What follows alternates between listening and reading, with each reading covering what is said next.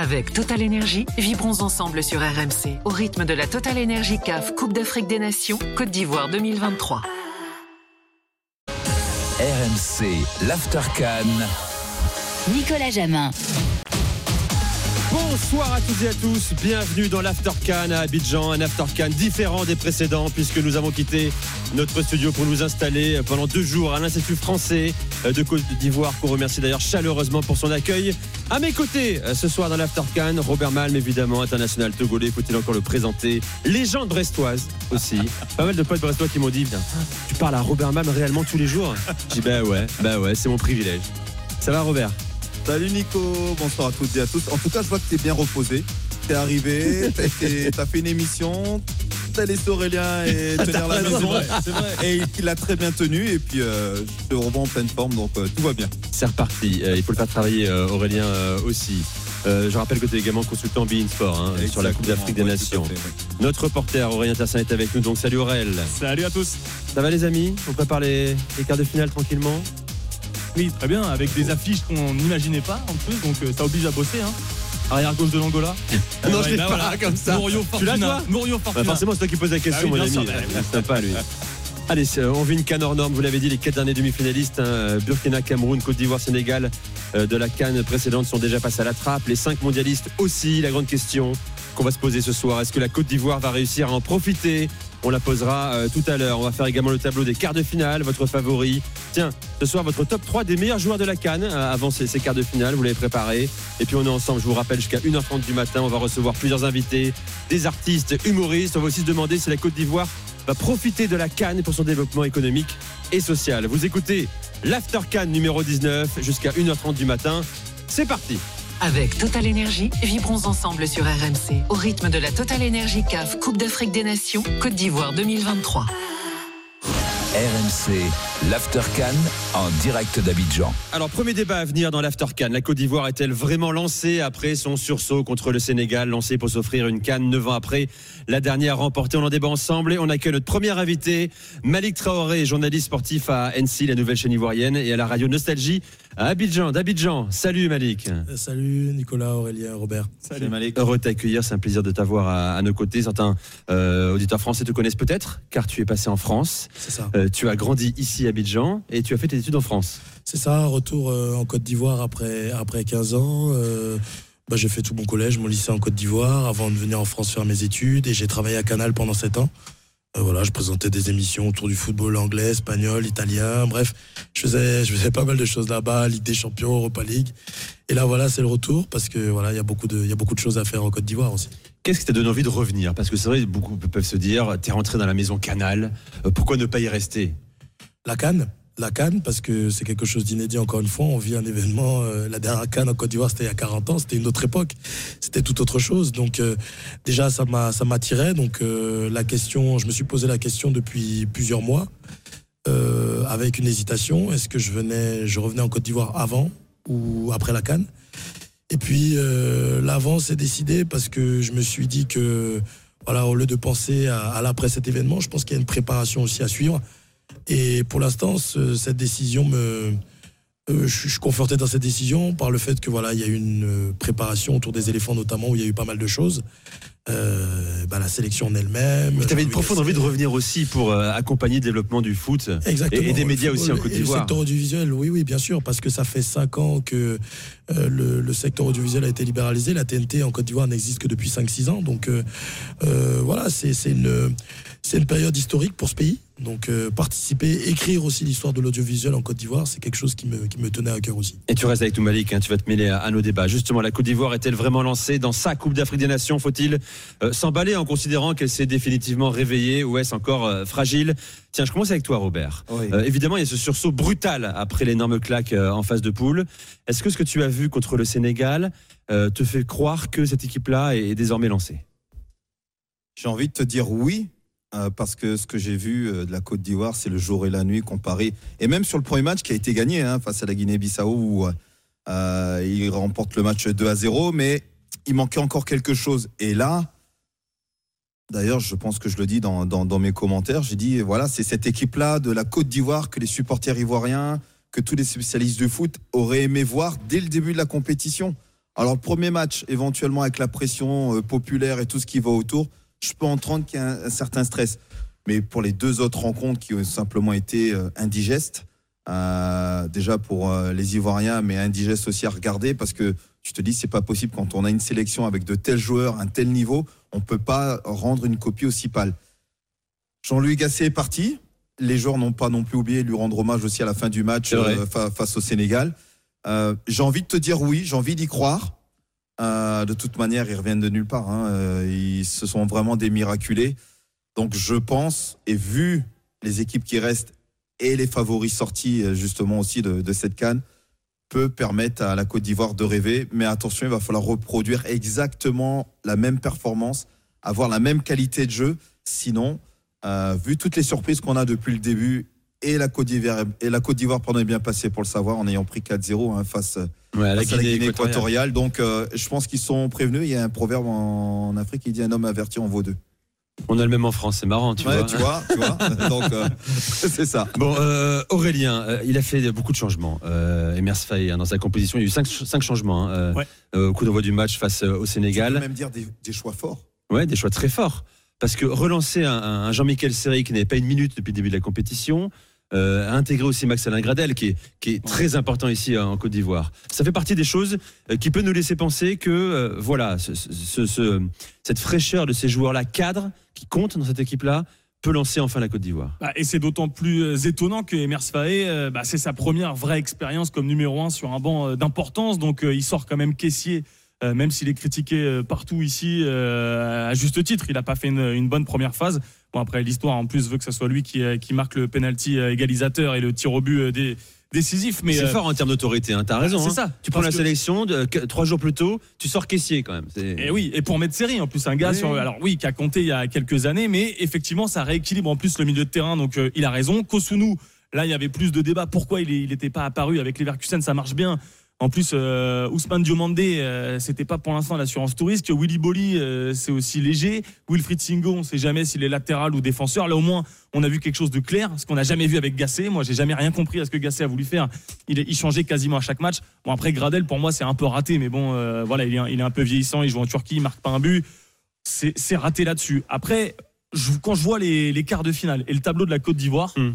euh, le Mali, c'est peut-être la marche la plus haute à franchir, euh, puisque de l'autre côté, c'est Guinée, RDC, ce qui semble normalement à la portée de la On Côte pas d'Ivoire. trop vite. On, va pas ira trop vite. ensuite On va pas sur aller le tableau vite. des quarts de finale. Mais voilà, pour moi, je crois à la Côte d'Ivoire parce que le tableau, il s'est ouvert. Parce que là, on a vu totalement autre chose. On a vu que quand tu es porté par ce public-là, en plus, euh, ça écrase l'adversaire. Même les Sénégalais qui ont commencé, euh, moi, je pensais qu'ils allaient dérouler contre la Côte d'Ivoire. Ils se sont fait écraser par Yamoussoukro. Après, il faudra recommencer à Bimpe.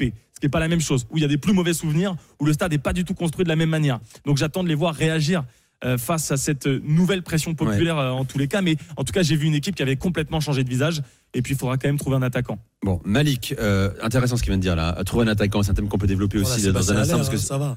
ah bon, il ça a va pas vraiment, marqué, il a pas Sébastien. Non, mais c'est en préparation, il a marqué très souvent. hein. Il a marqué deux, trois fois, ça va. Donc on J'ai- attend j'ai de trouvé- j'ai trouvé confirmer sur la, sur la sélection. J'ai trouvé intéressante. Alors peut-être pas éclaboussante au, au vu du talent qu'il qu'il a, mais c'est quand même lui qui met aussi ce ballon euh, Mhm. justement pour que Nicolas Pepe puisse être dans la surface de réparation et fauché par Edouard Mendy au passage. Après, euh, encore une fois, c'est pareil. Au foot, c'est le rythme. Tant que t'as pas le rythme, euh, et le problème aujourd'hui, c'est un peu une course contre la montre. Est-ce que Sébastien Ler va débuter le prochain match ou quoi que ce soit? Ça, on pourrait y revenir plus tard. Mais si, ce qu'a dit Aurélien, oui, effectivement, il a raison, un attaquant. Maintenant, avec les centres qu'il peut y avoir, à Sébastien Ler aussi que dans les airs, on sait aussi que c'est pas mal. Ah, c'est Malik. 13 matchs, 0 but, hein, juste Ouais, voilà. Avec le Borussia. Dortmund, euh, exactement. Bon, Malik, je te pose la question et je veux une réponse claire. Est-ce que tu as le sentiment que ça y est, euh, on a retrouvé enfin la, la Côte d'Ivoire et on va la revoir en quart de finale et sur la suite de la compétition? Moi, je crois qu'il y a eu un électrochoc, vraiment. Euh, déjà, je voulais saluer le travail de Jean-Luc Gasset, quand même, euh, parce que bon, y a- on a eu pas mal de choses Ah, t'es positives. celui qui est pas tombé dessus euh, en Côte d'Ivoire? Non, je je je bah je suis pas tombé dessus, même si bon moi il y a beaucoup de questions que je me suis posées aussi. C'est par exemple moi de ce que j'ai cru entendre, c'est que par exemple on parlait d'Odilon Kosunu, Odilon ne- n'était pas titulaire parce qu'il n'avait pas le même rendement en sélection que ce qu'on avait pu voir du côté du Bayer Leverkusen. Moi mon problème c'est qu'il n'avait pas du tout de temps de jeu, euh, notamment face au Maroc, face à l'Afrique du Sud, bref sur les matchs de préparation.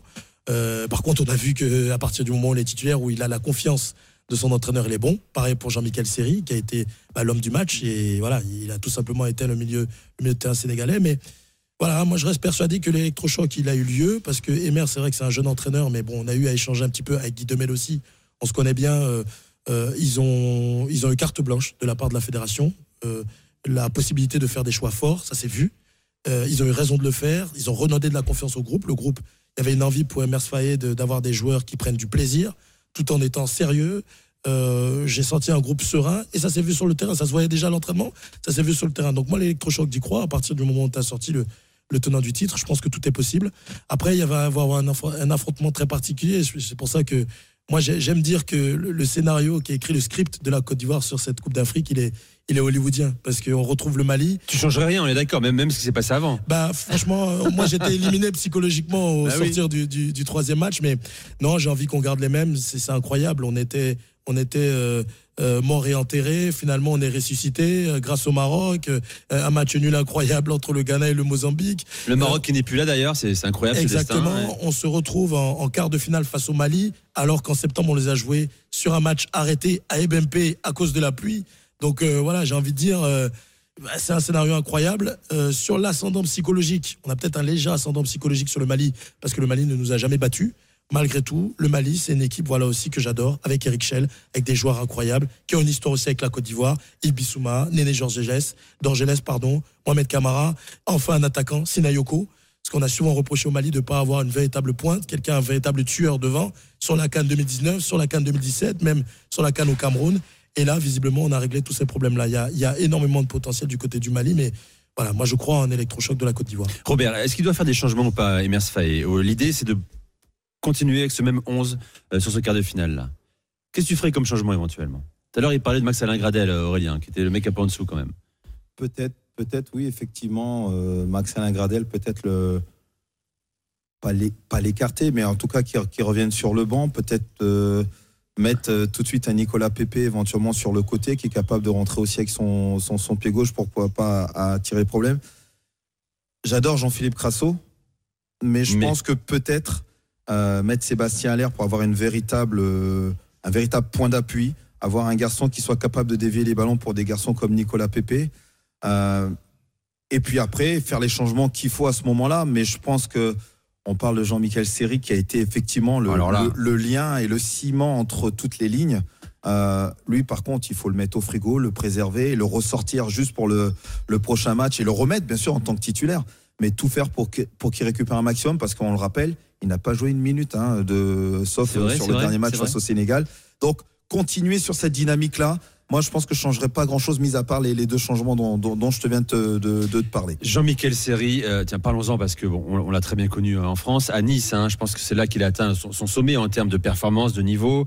On l'a un peu perdu de vue ensuite. Aujourd'hui, il joue à Hull en Championship. euh, On en Aurélien, au Barça à un moment donné. hein. Oui. c'est ça qui est fou, quoi. Ouais, c'est ça. On est passé pas loin d'un transfert au Barça. Euh, finalement, le transfert, c'est pas fait pour Il s'est passé plein quoi de pour lui raisons. Après, Pff, Après, euh, il était du côté de Fulham. Il a aussi entre Fulham et Galatasaray, il me semble. Il est venu à Bordeaux aussi. Ouais, euh, c'est- c'est méconnaissable. C'est quand même un joueur, encore une fois, euh, encore une fois, il est pas, il est pas parti au Barça pour des raisons autres que le football. Mais vraiment, Ah bon c'est un joueur incroyable. Bon, histoire de transfert, on s'est pas entendu. D'accord. avec, Julien Fournier. Bon, il y a plein de, il y a plein d'histoires, plein de dossiers autour de cette, euh, de ce non-transfert. Mais voilà, c'est un joueur incroyable. Moi, pour rebondir sur ce que tu disais il y a un instant et quel 11 potentiel pour le, le match contre la Côte d'Ivoire.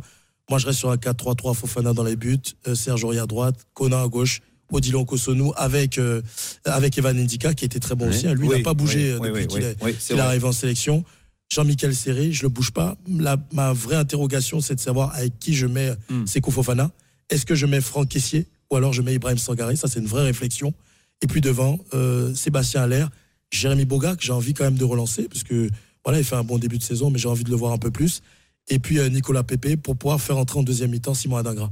Je tente comme ça. Pour faire la ça va, on a un différence. bel effectif quand même. ouais, franchement, quand tu parles du banc, Déjà, quand on a vu hein, le soir les, les quatre mecs, 5 mecs rentrés, on a fait OK.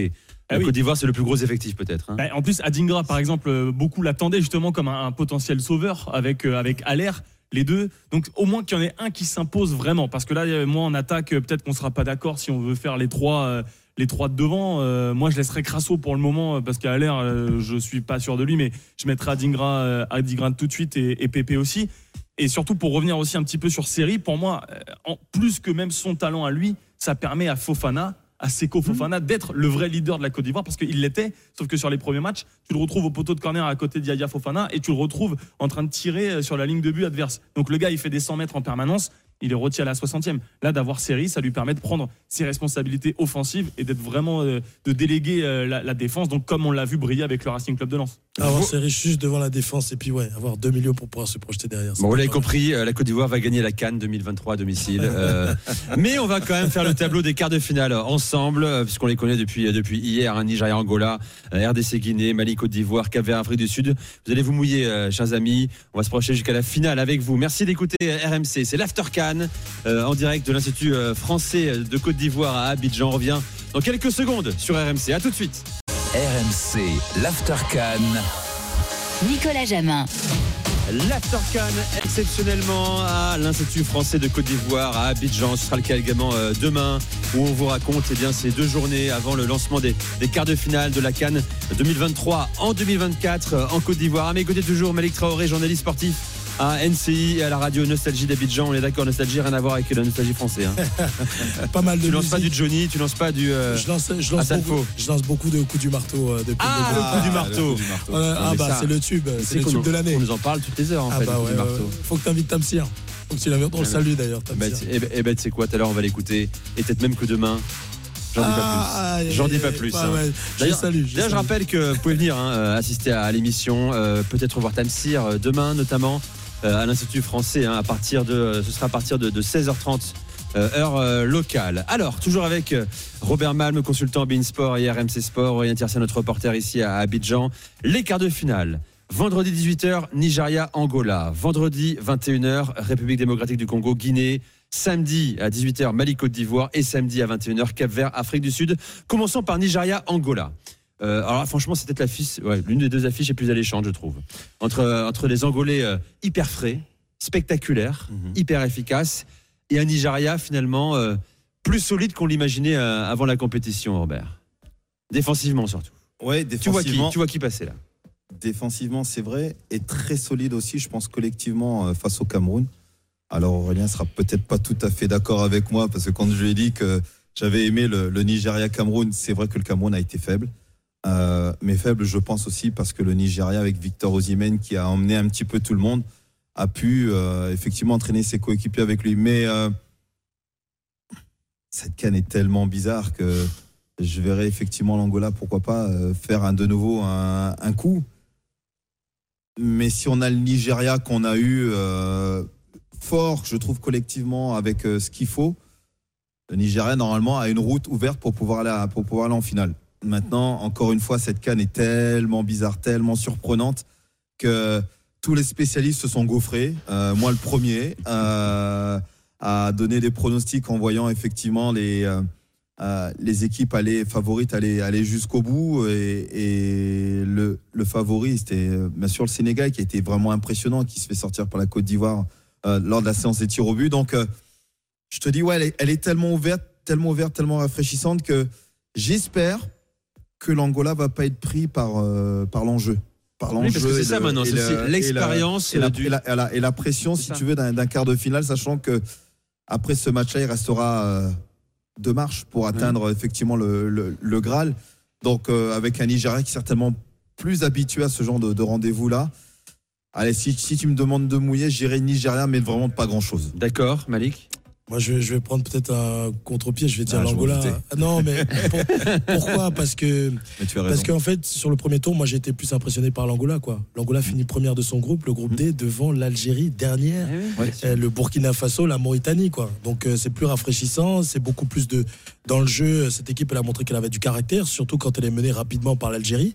Alors ok, il y a le il y a le but refusé de Bagdad Bounedja qui est incroyable, mais bon derrière l'Angola résiste. Donc moi j'ai envie de croire en cette équipe, surtout que alors c'est peut-être paradoxal, mais le, le Nigeria en fait, ok, elle a monté une force collective face à la Côte d'Ivoire, et face au Cameroun notamment. Et dans le jeu, moi, j'ai pas été si impressionné que ça, en fait. Elle défend très, très bien, c'est vrai. Elle a défendu très, très bien contre la Côte d'Ivoire avec Trostekong en tête. Oui. Et Victor Osimhen impressionnant. Mais bon, alors, peut-être que je suis vieille école, mais déjà, un attaquant, lui qui marque. Il a marqué Oui, qu'un oui, but. oui. Mais, Il va falloir Ouais, qu'il se réveille. c'est- vrai. Bah, après, il C'est fait un vrai, tu boulot as raison. Mais, énorme. mais- hein. mais il fait un boulot énorme. Moi, je, suis- je suis d'accord. Défensivement, tu vois que c'est lui. Et d'ailleurs, euh, le but qui est marqué face au Cameroun, c'est lui qui sort très très fort sur Gonzalez. Euh, il fait un pressing énorme, il en avait déjà fait un avant. Le deuxième, il le fait. Il, arrive à obtenir ce contre et puis pour, euh, pour pouvoir marquer derrière. C'est vrai, je le reconnais. L'attaquant, de toute manière, on le juge par quoi? Par ses buts marqués. À la rigueur, on s'en fout un peu du contenu. Le contenu intéresse plus le coach, plus le, le staff technique, plus euh, l'équipe. Et c'est là où euh, euh, il faut apprendre à regarder des fois les matchs des attaquants peut-être autrement que par vrai. les buts marqués. Ouais. Et moi, c'est ce que j'essaye de faire. Ayant connu le poste, des fois, tu es. Alors, très rapidement, une fois, j'étais avec Christian Gourcuff à Lorient, il me dit Qu'est-ce que tu as pensé de ton match? Et je lui dis Mais coach, je suis déçu, j'ai pas marqué, on a gagné le match 5-2. Et c'est là où il m'a fait voir, prendre conscience du rôle qu'on pouvait avoir sans forcément marquer, parce que tu peux apporter énormément à ton collectif. Alors, oui, les grands spécialistes en herbe diront Oui, mais il a marqué qu'un but. Mais si tu vas au plus profond de l'analyse de, de ce qu'a fait Victor Osimhen, je pense que franchement, il est, euh, il est impressionnant. Non, mais je, je suis d'accord, c'est qu'un détail. Et puis c'est vrai que même euh, dans, dans des vainqueurs de compétitions récentes, euh, on a eu souvent cet exemple-là d'attaquants qui ne marquent pas forcément. Quand tu prends Giroud à la Olivier Giroud. avec euh, la Coupe du Monde en 2018 Exactement. euh, en Russie, Plus proche Voilà. de nous, Wilfried Bonny, qui marque pas beaucoup de buts sur la Coupe d'Afrique des Nations, mais il le dit lui-même. Euh, Hervé Renard m'a dit Moi, je m'en fous que tu marques, en fait, mais je veux que tu travailles, je veux que tu fasses les efforts pour les autres. Et ça a bien profité à des joueurs à ses côtés, comme Gervinho, Max Alain Gradel, Salomon Mais t'as le sentiment que Victor Osimhen euh, assume ce rôle-là. Et il l'assume, il assume parfaitement. À la fin du match, on, l'a eu, il nous dit, bah voilà, moi, moi je suis, je suis très content pour mes coéquipiers, j'ai travaillé, voilà, le, le plus important c'est le collectif. Euh, et puis c'est c'est vrai que moi, là où je suis impressionné par ce Nigeria-là, c'est que franchement, avant le tournoi, on était sur, on avait beaucoup de problèmes du côté du Nigeria. Déjà avec José Pesero, euh, Mhm. quand il y a un des membres de la fédération qui dit, bon, on n'est pas très content, si on avait de l'argent, on l'aurait viré. Déjà, ça, c'était la première chose. Ça te, ça te met un petit peu, euh, ça te plante un petit peu le décor. Ensuite, euh, derrière, bon, tu as la réunion quand même entre la Fédé, le ministre des Sports pour aplanir un petit peu les choses, mais en mettant un peu la pression aussi en disant on n'a pas d'autre choix que de gagner. Le début du tournoi, bon, franchement, euh, voilà, c'était pas fou. On est un petit peu monté en puissance, mais attention, attention peut-être à pas avoir un excès de confiance, parce que cette équipe Angola-là, vraiment, elle va être dure à aller chercher. Et moi, j'ai envie de croire en un exploit de, de l'Angola. Donc- Et puis, euh, je suis un peu revanchard parce qu'ils nous ont battus aussi. C'est- Ouais, c'est surtout ça. Angola, euh, Angola en demi en demi-finale pour pour Malik, euh, le Nigeria pour euh, pour Robert. Toi, tu- rapidement, un mot ouais, rapidement. le Nigeria, à l'égyptienne, pour moi, ils sont imbattables en défense. Là, leur 5-3-2 avec euh, Iwobi euh, au milieu de terrain notamment qui distribue. Ozymen qui fera un exploit, je me fais pas de soucis pour lui. À mon avis, le Nigeria, il y aura pas de problème. RDC, euh, Guinée, donc euh, vendredi à 21h. Euh, là, c'est beaucoup plus ouvert encore. Oui, très ouvert. Très, très, très ouvert parce que euh, rappelons quand même que la RDC n'a pas gagné un match C'est vrai. pour arriver là, que des matchs nuls. Ils passent au tir au but face aux Égyptiens et, et c'est et c'est bien, tant mieux pour eux. Euh, et après, la Guinée a, a montré, euh, notamment du match face à la Guinée équatoriale, a montré, je pense, tactiquement quelque chose d'assez fort. Euh, dans un 4-4-2 euh, quand ils sont en phase défensive et un 4-2-3-1 dès qu'ils perdent le, le- le ballon. Et effectivement, avec Agibou Kamara qui est capable, euh, que j'aime beaucoup, qui est capable d'alimenter. Et lui aussi fait énormément d'efforts aussi sur, sur le replacement défensif. Ouais, ça c'est vraiment très ouvert. Maintenant, si la RDC aussi se montre aussi inefficace qu'elle a pu être Et oui, jusqu'à présent. Ça peut, ça peut poser problème si jamais aussi la Guinée concrétise ces, ces situations. Mais quand vous avez des garçons comme Serou Guirassi, Ah oui. comme euh, Mohamed Bayo. Bayo, qui sont capables Voilà, aussi il a, de marquer là, il a un choix de, de- de luxe à faire. Voilà, hein. Exactement. de Donc riche. je pense que ouais, ça peut basculer du côté, du côté de la Guinée. Aurélien. Sur ce que j'ai vu. Moi, moi, je vois plutôt la RDC parce que je me dis, à un moment donné, ça va tourner. Il y a, il y a du jeu, euh, il y a des joueurs qui m'impressionnent. Arthur Mazouakou à gauche, pour Oui. moi, c'est le meilleur latéral euh, de la, de la canne euh, de son côté. Mbemba, c'est toujours aussi solide euh, euh, derrière. Après, euh, voilà, devant, Bongonda, Piquel, c'est des mecs qu'on connaît pas bien en France, mais euh, qui font le taf au milieu. Moutoussami, qui a l'air plutôt d'avoir plus de responsabilités qu'avec le, le FC Nantes. Et puis devant, alors, Bakambu, je suis pas totalement convaincu, évidemment. Mais il y a du talent et si Kakuta peut revenir, Ouais. pour moi, ça suffira à faire du mal à cette Guinée qui, alors, ok, il y a Girassi, Bayo, mais ça, c'est sur le papier. Moi, sur le terrain, j'ai pas non plus vu une Guinée qui m'a impressionné. Il marque à la 97e contre une équipe réduite à 10 qui rate un penalty.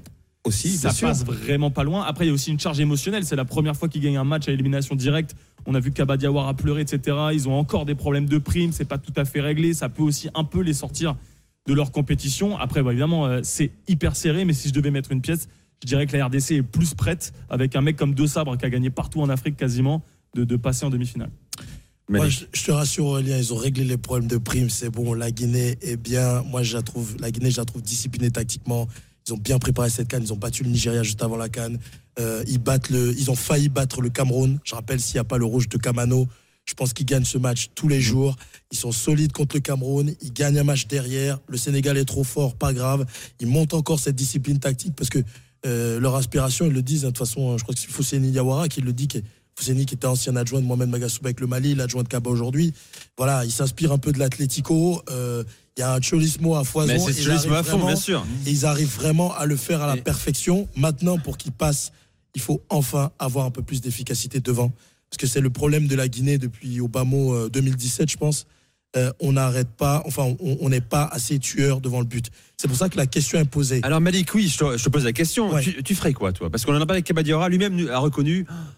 J'ai un casse-tête là, c'est terrible. J'ai trois jours pour réfléchir. Ouais. Je fais quoi? Entre le mec qui nous a qualifiés pour les quarts de finale, Mohamed Bayo, ou le gars qui plante euh, euh, but sur but en Bundesliga Bah, si tu veux rester, les deux, il est alors, capable, il est capable de mettre les deux parce que la question lui a été posée. comme ça. hein. La question lui a été posée, à la fin du match de savoir bon est-ce que ça va pas te euh, il, il a reconnu voilà ça, ça va peut-être me donner quelques idées j'ai fini avec Mohamed Bayo et, et Guirassi peut-être que je vais aligner les deux on va voir ce qui est certain c'est que si tu veux t'appuyer sur la forme du moment malheureusement Guirassi revient de blessure euh, blessure contraintée contre le Nigeria tu mets Mohamed Bayo euh, Agibou Kamara fait un bon tournoi aussi donc tu es tenté de mettre Mohamed Bayo et euh, Agibou Kamara mais c'est vrai que moi je suis tenté de voir les deux je suis tenté de voir Ouais. Guirassi et Ah oui. Bayo quand même voilà euh, après, euh, comme je dis, c'est c'est ça, quoi. C'est l'efficacité devant parce qu'il lui-même, il le dit à ses joueurs. Kaba, c'est euh, les gars, rendez-vous les matchs plus faciles.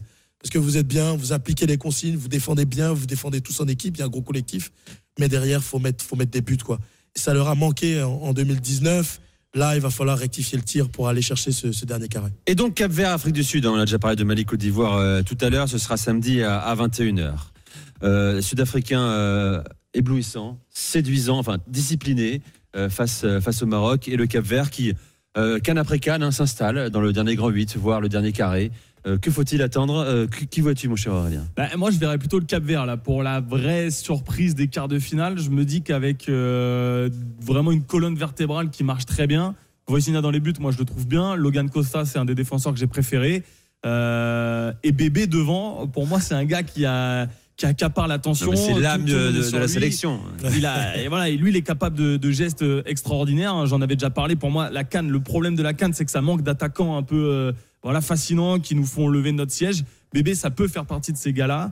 Et l'Afrique du Sud, pour moi, s'en sort quand même bien contre le Maroc. Évidemment, il y a cette histoire de penalty. À la fin, tu marques un coup franc.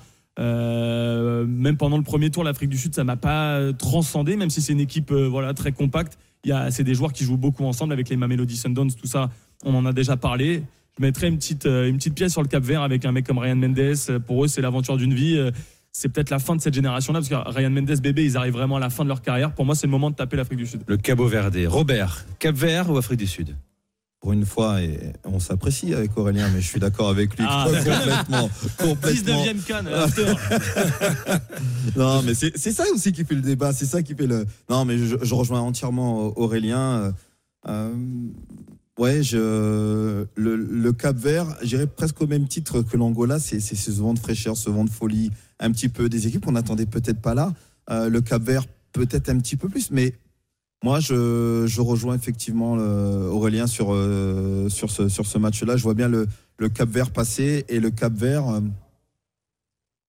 Où tu les vois aller au bout, toi? Pourquoi pas aller Oh là là Ah oui, là, là, quand même. Ouais. Pourquoi pas J'ai dit bien pourquoi Ah non, pas. non, mais il a raison, il lance une Pourquoi pièce en l'air et, Eh, eh, bah, tout le monde aura oublié dans, dans 10 jours, hein, t'inquiète pas. hein. Ouais, ouais, il est ouais. malin, Robert. hein. Ouais, mais ouais, si ça ouais, marche, on va ressortir ouais, l'extrait. Si ça marche. T'inquiète euh, pas, on sera là. On sera là. Ah bah ça, je doute pas. On sera là. Bon, euh, Malik, tu restes avec nous. Euh, dans un instant, on va évoquer la, la Côte d'Ivoire. Les Ivoiriens peuvent-ils profiter également de la Coupe d'Afrique des Nations? Je parle sur le plan économique, sur le plan social. On sera avec un représentant de l'Institut de recherche pour le développement en Côte d'Ivoire, Fred Eboko. Merci de nous écouter. C'est RMC, c'est l'After Cannes à Abidjan. À tout de suite. RMC, l'Aftercan. Nicolas Jamin. L'After Cannes numéro 19 sur RMC à l'Institut français de Côte d'Ivoire à Abidjan qui nous a reçus dans les meilleures conditions. Euh, C'est magnifique. On a un espace incroyable. Ah bah là, on est large là. On est, on est large, euh, on est avec Robert Malm qui n'est pas large mais en revanche qui est très bien conservé, Robert. Malgré ses 67 ans, Merci. Euh, on euh, coéquipier d'Alain Giresse Tu- notamment. Tu, tu- tu m'en veux Tu m'en veux ou quoi Mais non, j'aime bien Ah, bon. chambrer, Roby. C'est un jour, je voulais dire Roby, c'est parce que moi, mon, mon actualité le week-end, c'est la Ligue 2 avec les Girondins. Oui, Donc moi, te rencontrer, c'est un moment d'émotion. Et j'ai toujours Ah, entendu Roby. Roby sur la Ligue 2. exactement. Ouais, ouais, c'est vrai, c'est. euh, C'est le surnom qu'on m'a donné depuis, depuis, depuis, depuis, depuis. Depuis Donc, très euh, longtemps. je- Tu incarnes la Ligue 2. Je, Bon. je fais avec. J'espère que Bordeaux va te lâcher à la fin de la saison et monter en Ligue 1. J'espère. Euh, Aurélien Tercin est toujours euh, avec nous, toujours Malek Traoré également, journaliste sportif à la chaîne NCI, à la radio Nostalgie Abidjan. Et nous accueillons Fred Eboko, représentant de l'Institut de recherche pour le développement en Côte d'Ivoire. Bonsoir Fred. Je me permets de vous tutoyer euh, Fred. hein. Bien sûr. Je peux? Pas Bien de sûr que tu peux, tu peux Nicolas. C'est toi qui l'as fait au téléphone tout à l'heure, donc Bien je, sûr. je me permets. Euh, aussi passionné de football d'ailleurs, il faut le dire. hein. Un peu. Il faut aimer le foot pour venir autour de la table de l'after, euh, bien sûr. Je précise, né de parents camerounais, mais tu as grandi à Paris. Non, je suis né à Paris de parents Ah, camerounais. c'est l'inverse. Je- Rien compris, les gars. Et je suis reparti à Bordeaux pour passer le bac et faire mes études et voilà. Magnifique, très belle ville. Mm. Bon, ta canne est terminée sur le plan personnel. Je suis désolé pour toi, Fred. Mais t'as pas désolé. T'as digéré? Parce qu'au fond, elle est tellement belle cette canne. Il y a tellement de beaux joueurs, un, un beau jeu que ma canne continue malgré le fait que le Cameroun soit rentré à la maison à juste titre d'ailleurs. Bon, t'as des rapports avec Samuel Eto'o, on en a parlé hier. Euh, son bilan est pas terrible après deux ans à la tête de la fédération. mais je peux te donner un, un fait et tu peux lui transmettre.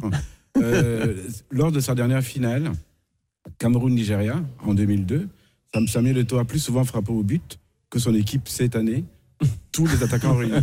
Tout seul, il a le meilleur stat euh, au but tout seul, en un match, la finale, Cameroun-Nigeria, il a plus souvent frappé au but que tous ses attaquants en Ouais, quatre bah. matchs. Ça veut tout dire. Ça s'appelle un effondrement. Un effondrement euh, plus que brutal. Peut-être qu'il en est aussi un peu responsable, on en a parlé euh, hier. Euh, Parlez-nous de, parle-moi de ta mission, euh, Fred, euh, en, en Côte d'Ivoire. En quoi consiste euh, celle de l'IRD, l'Institut de recherche pour le développement? Tu es chercheur, je le rappelle, hein, en Oui. sociologie, en sciences politiques. sciences politiques. Mm. Alors, l'Institut de recherche pour le développement est un institut qui est né en 1946 et qui s'est installé dans plusieurs pays du Sud. Et donc, c'est un institut de recherche public euh, français et qui travaille en partenariat avec euh, des pays d'Amérique latine, euh, d'Afrique, d'Asie, du bassin méditerranéen. Nous sommes présents dans à peu près 35 pays dans le monde. 35 pays dans le monde. Ouais. Euh, combien sur le continent africain? Euh, là, j'ai pas le chiffre, mais on est à peu près dans toutes les régions, on est dans plusieurs pays d'Afrique de l'Ouest, en Afrique centrale, en Afrique australe et en Afrique de l'Est. Alors, c'est forcément une question que de, beaucoup se posent hein, euh, depuis quelques mois déjà, euh, depuis que l'on sait depuis quelques années que la, la Côte d'Ivoire va accueillir la Coupe d'Afrique des Nations ici en, en 2024. Est-ce qu'elle va profiter, cette canne, durablement au peuple ivoirien? Je rappelle, on est dans un pays de 30 millions d'habitants. On parle d'un pays qui, je me permets l'expression, qui sort du lot euh, en Afrique de l'Ouest, en Afrique même plus globalement, avec un taux de croissance qu'on annonce à 6 6,6% en 2024. Euh, en fait, elle, elle en profite déjà. Euh, du point de vue des infrastructures routières, si on retient l'adage que euh, la route c'est le développement, elle en profite déjà. Mais, la Cannes aussi profite du fait que la Côte d'Ivoire était déjà lancée dans de gros programmes d'infrastructures, donc les deux se rejoignent. Et du point de vue aussi de l'image, elle en profite aussi parce qu'elle a reçu toute l'Afrique avec une grande hospitalité. Et là, c'est pas qu'un slogan. Euh, avant la Cannes, on savait déjà que les Ivoiriens étaient accueillants, mais là, l'Afrique entière peut se rendre compte de l'hospitalité des, des Ivoiriens et de leur délicatesse. Et c'est un pays qui est lancé dans de grands programmes qui font que euh, je ne suis pas sûr que du point de vue purement sportif, elle va en profiter, mais du point de vue plus large, du développement, de la circulation des biens et des personnes, euh, c'est- déjà un fait qu'elle en profite.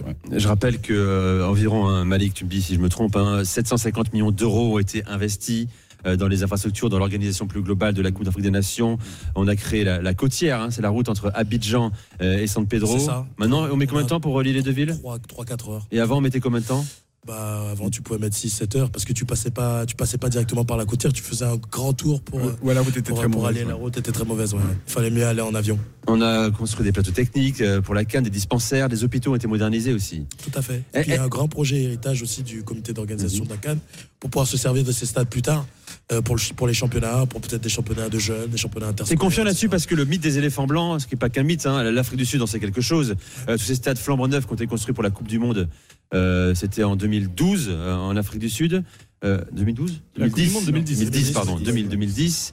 Euh, c'est un traumatisme là-bas. Ouais. Et, pour tous les pays organisateurs en général d'une telle compétition. Mm. Euh, on a l'assurance que ces stades seront investis après la Coupe d'Afrique des Nations. Quatre ont été construits pour, le, pour la Je compétition. peux, je peux même te donner un plus grand traumatisme sur le continent africain, c'est le Gabon, après la Cannes 2017. Mm. Aujourd'hui, les stades ne, ne sont totalement obsolètes. D'ailleurs, on travaille aujourd'hui pour les, pour les remettre au goût du jour. Non, mais moi, je suis, je suis, je suis, je suis, je suis confiant pour la suite. J'étais, je, vais le dire honnêtement, on était un petit peu sceptique parce qu'on se demandait si on allait être prêt au niveau des stades, etc. Surtout après l'affaire BMP. Au final, on se rend compte que voilà, euh, tout- toutes les infrastructures ont répondu présent et tout le monde est plus ou moins satisfait. Donc on, va continuer de travailler en ce sens-là. Je disais, le COCAN travaille pour ça. Il y a un projet héritage qui existe, qui est, répertorié, sur lequel on, travaille pour euh, effectivement pouvoir utiliser ces infrastructures-là à bon escient. Et puis même si c'est pas le cas, on essaiera euh, de le leur rappeler aussi, de leur dire que bah voilà, vous nous aviez, vous nous aviez dit que ces stades vont servir à quelque chose. Bah, comment ça se fait que qu'on les utilise pas? On sera là pour essayer de, de faire euh, bouger les choses. Aurélien, c'est celui parmi l'équipe qui a le plus voyagé depuis le début Oui. de cette canne. T'es allé à Boaké, à Yamoussoukro, t'as rencontré beaucoup de monde. Bah, euh, franchement, alors pour ce qui est des infrastructures, infrastructures routières, pardon, euh, là j'avoue c'est nickel entre euh, c'est euh, l'autoroute comme on comme on l'entend sur nos euh, avec nos standards européens euh, jusqu'à Yamoussoukro, même jusqu'à Boaké. Euh, les stades aussi sont magnifiques, ça c'est clair pour accéder. Euh, bon alors après il y a des barrages euh, Oui. qui sont difficiles à comprendre d'un barrage à l'autre comment on fait pour passer, mais ça c'est autre chose. Et à Boaké, le club local a un autre stade à côté et ne pourra pas remplir le, le- le stade de Boaké, qui est le stade de la paix, qui est le deuxième plus grand d'ailleurs, qui accueillera une demi-finale. Euh, ça visiblement localement, euh, Malik et Fred. Alors moi visiblement les, les gens sur place étaient un peu inquiets. Euh, de voir ce très grand stade euh, parce que le club local, ça c'est sûr et certain, il ne remplira pas ce stade-là. Ouais, certains se posent la question aussi. C'est pour ça qu'il faut qu'il faut imaginer d'autres choses que le football, ou alors de voir comment d'autres sports ou des conférences, ou Concert, d'autres- spectacle. des concerts, spectacles pourraient profiter aussi de ces infrastructures-là. C'est pour ça que quand on parle d'héritage, on parle pas seulement d'un héritage sportif, on parle d'un héritage aussi culturel, un héritage tout court pour la Côte d'Ivoire. Euh, Fred Eboko est avec nous, représentant euh, de l'Institut de recherche pour, pour le développement. La question, je reviens à ma question. Euh, Est-ce que n'importe quel Ivoirien va profiter de la Coupe d'Afrique des Nations et, et du, et du grand projet héritage euh, du pays? Est-ce que ceux qui se trouvent entre, euh, entre Abidjan et Yamoussoukro vont en profiter, notamment? Est-ce qu'on sait déjà, on ne pourra pas quantifier maintenant, hein, mais est-ce qu'ils vont tirer un bénéfice? En fait, comme souvent dans des grands projets qui génèrent de la croissance, euh, il ne faut pas penser qu'il va y avoir une espèce de d'écoulement comme ça automatique. Ça de ruissellement. Euh, de, de ruissellement. C'est un mythe néolibéral. Donc il faut que les autorités se saisissent de l'affaire et aient des projets euh, sociaux volontaristes. Et euh, bon, l'espoir n'est pas permis. Mais, si on ne fait rien, si on n'y pense pas, à la suite de ta question, il va rien se passer. Il y a une partie de la population qui va pas en bénéficier. Mais ça, c'est pas lié seulement à la Côte d'Ivoire. Quand tu regardes, pour revenir à la question précédente, le Stade de France n'appartient à, à aucun club. Il continue à vivre parce qu'on l'a investi d'autres choses, euh, des matchs de l'équipe de France, en tout cas quelques-uns, euh, des, des, des coupes de France. Et pourtant, il a aussi un poids pour les fédérations. hein. Bien sûr, bien sûr. Mais voilà, donc donc c'est pas. Il faut pas qu'on pense que c'est un problème qui est spécifique à l'Afrique. C'est spécifique aux grandes manifestations qui génèrent beaucoup d'infrastructures sportives. Et après, il faut suivre. Donc, euh, comme disait Malik, au Gabon, ça a été une catastrophe. En Côte d'Ivoire, il faut y penser. Pour que ce ne soit pas euh, une catastrophe, il faudrait exploiter ces infrastructures différemment. Fred, euh, on est dans la, situation sanitaire de, la Côte d'Ivoire On l'a dit, c'est un pays qui euh, avance plus que certains voisins. Euh, il y a un enjeu majeur pour l'État à venir dans les prochaines années, c'est le déploiement de la couverture maladie universelle. Euh, Est-ce que c'est un pays qui est en train de concrètement avancer sur le plan social et sanitaire? Alors, la réponse ivoirienne au Covid-19 nous a apporté quelques leçons et quelques enseignements dont les autorités ivoiriennes doivent tenir compte. Lors de la Covid-19, on a fermé la ville d'Abidjan. Et du coup, quand on comparait euh, la Côte d'Ivoire, le Sénégal et le Cameroun, par exemple, qui avaient un nombre de patients équivalent, on est, on est moins mort, pour le dire comme ça, en Côte d'Ivoire. Ce, ce qui voulait dire que euh, les médecins africains sont plutôt bien formés, mais les patients africains en général, ils n'ont pas accès aux médecins. Quand ils y ont accès, on voit que ça se passe bien. Et ça, c'est une leçon euh, extrêmement fondamentale et, qui a une déclinaison d'ordre démographique. On nous a dit souvent, en tout cas vous l'avez entendu, un des problèmes de l'Afrique, c'est la démographie. Mais on peut inverser les choses. On peut faire de cette démographie un véritable atout. Par exemple, en faisant en sorte que les pays africains aient plus de médecins. On a vu, à partir du cas de la Côte d'Ivoire, comment c'est efficace. Donc ça, c'est aussi une réponse que j'apporte. Par rapport à la couverture maladie universelle, nous, en Côte d'Ivoire, on n'est pas directement impliqué là-dessus, mais vu euh, ma formation et mes objets de recherche, euh, ça m'intéresse. Il faudrait pouvoir avoir une évaluation de la mise en œuvre de la couverture maladie universelle en Côte d'Ivoire pour savoir exactement où ça en est et quels sont les goulots d'étrangle- d'étranglement et, co- et comment on pourrait faire mieux? C'est un vrai, c'est un vrai enjeu. Je me permets, Nico, aussi parce que euh, la Côte d'Ivoire, euh, de nos yeux de Français, est un des pays les plus développés d'Afrique de l'Ouest, évidemment, mais l'espérance de vie, c'est 54 ans, et l'indice de développement humain, la Côte d'Ivoire est derrière la Mauritanie. Et nous, on a l'impression que la Mauritanie est un pays largement en recul par rapport à la Côte d'Ivoire. Ça, c'est assez étonnant quand on voit aussi la, la richesse qu'il peut y avoir là au plateau où on se trouve à Abidjan. Euh, Est-ce qu'il y a vraiment un différentiel euh, Il y a des années-lumière entre l'intérieur du pays et Abidjan On l'a vu, nous, sur la route, hein, le contraste entre effectivement des villes comme euh, Bouaké et Abidjan et toutes les, les, les- les communes autour de ces grandes villes ivoiriennes. Alors, il y, a, il y a de fortes inégalités en Côte d'Ivoire comme ailleurs. Et euh, ce qu'on disait tout à l'heure, c'est-à-dire qu'il faudrait qu'il y ait une volonté politique pour ne pas s'arrêter à l'idée du ruissellement. Et qu'il y ait de vraies politiques sociales. Et je pense qu'elles sont en cours, qu'il y a l'idée de la part des- de l'État ivoirien de lutter contre ces inégalités. Il faut savoir que la Côte d'Ivoire a été profondément pénalisée par une crise qui a pratiquement duré 10 ans et qui, a, en matière de santé, elle n'a pas pénalisé globalement. Mais il y a des secteurs de la santé qui ont été profondément pénalisés, notamment tout ce qui concerne la santé de la mère et de l'enfant. Et, et ça, et ça pèse sur, sur l'espérance de vie aussi. Fred Eboko, euh, représentant de l'Institut de recherche pour le développement, merci d'être venu dans l'After Cannes. Tout le plaisir était pour moi, sauf que j'ai pas beaucoup parlé de foot. Hein. Mais alors, J'ai même pas parlé de justement, mais j'y viens, j'y viens. Du plaisir qu'il m'a Mais- fait, mais je- Lookman. Qui Lookman, ah ouais, le oui, doublé de. Lookman. Mais pas seulement parce qu'il a mis un doublé, mais parce que il m'a rappelé euh, des gabarits comme ça, un profil un peu. Il m'a fait penser à Edgar Davis en attaquant, un peu un faux air comme ça. Et, et ces mecs-là me font plaisir. Il y a bon, le Maroc est parti, mais mais Ziyech il m'a fait plaisir. Ma bouloulou Un, un petit pied gauche de velours comme ça. J'aime beaucoup le pied gauche de velours, bien sûr.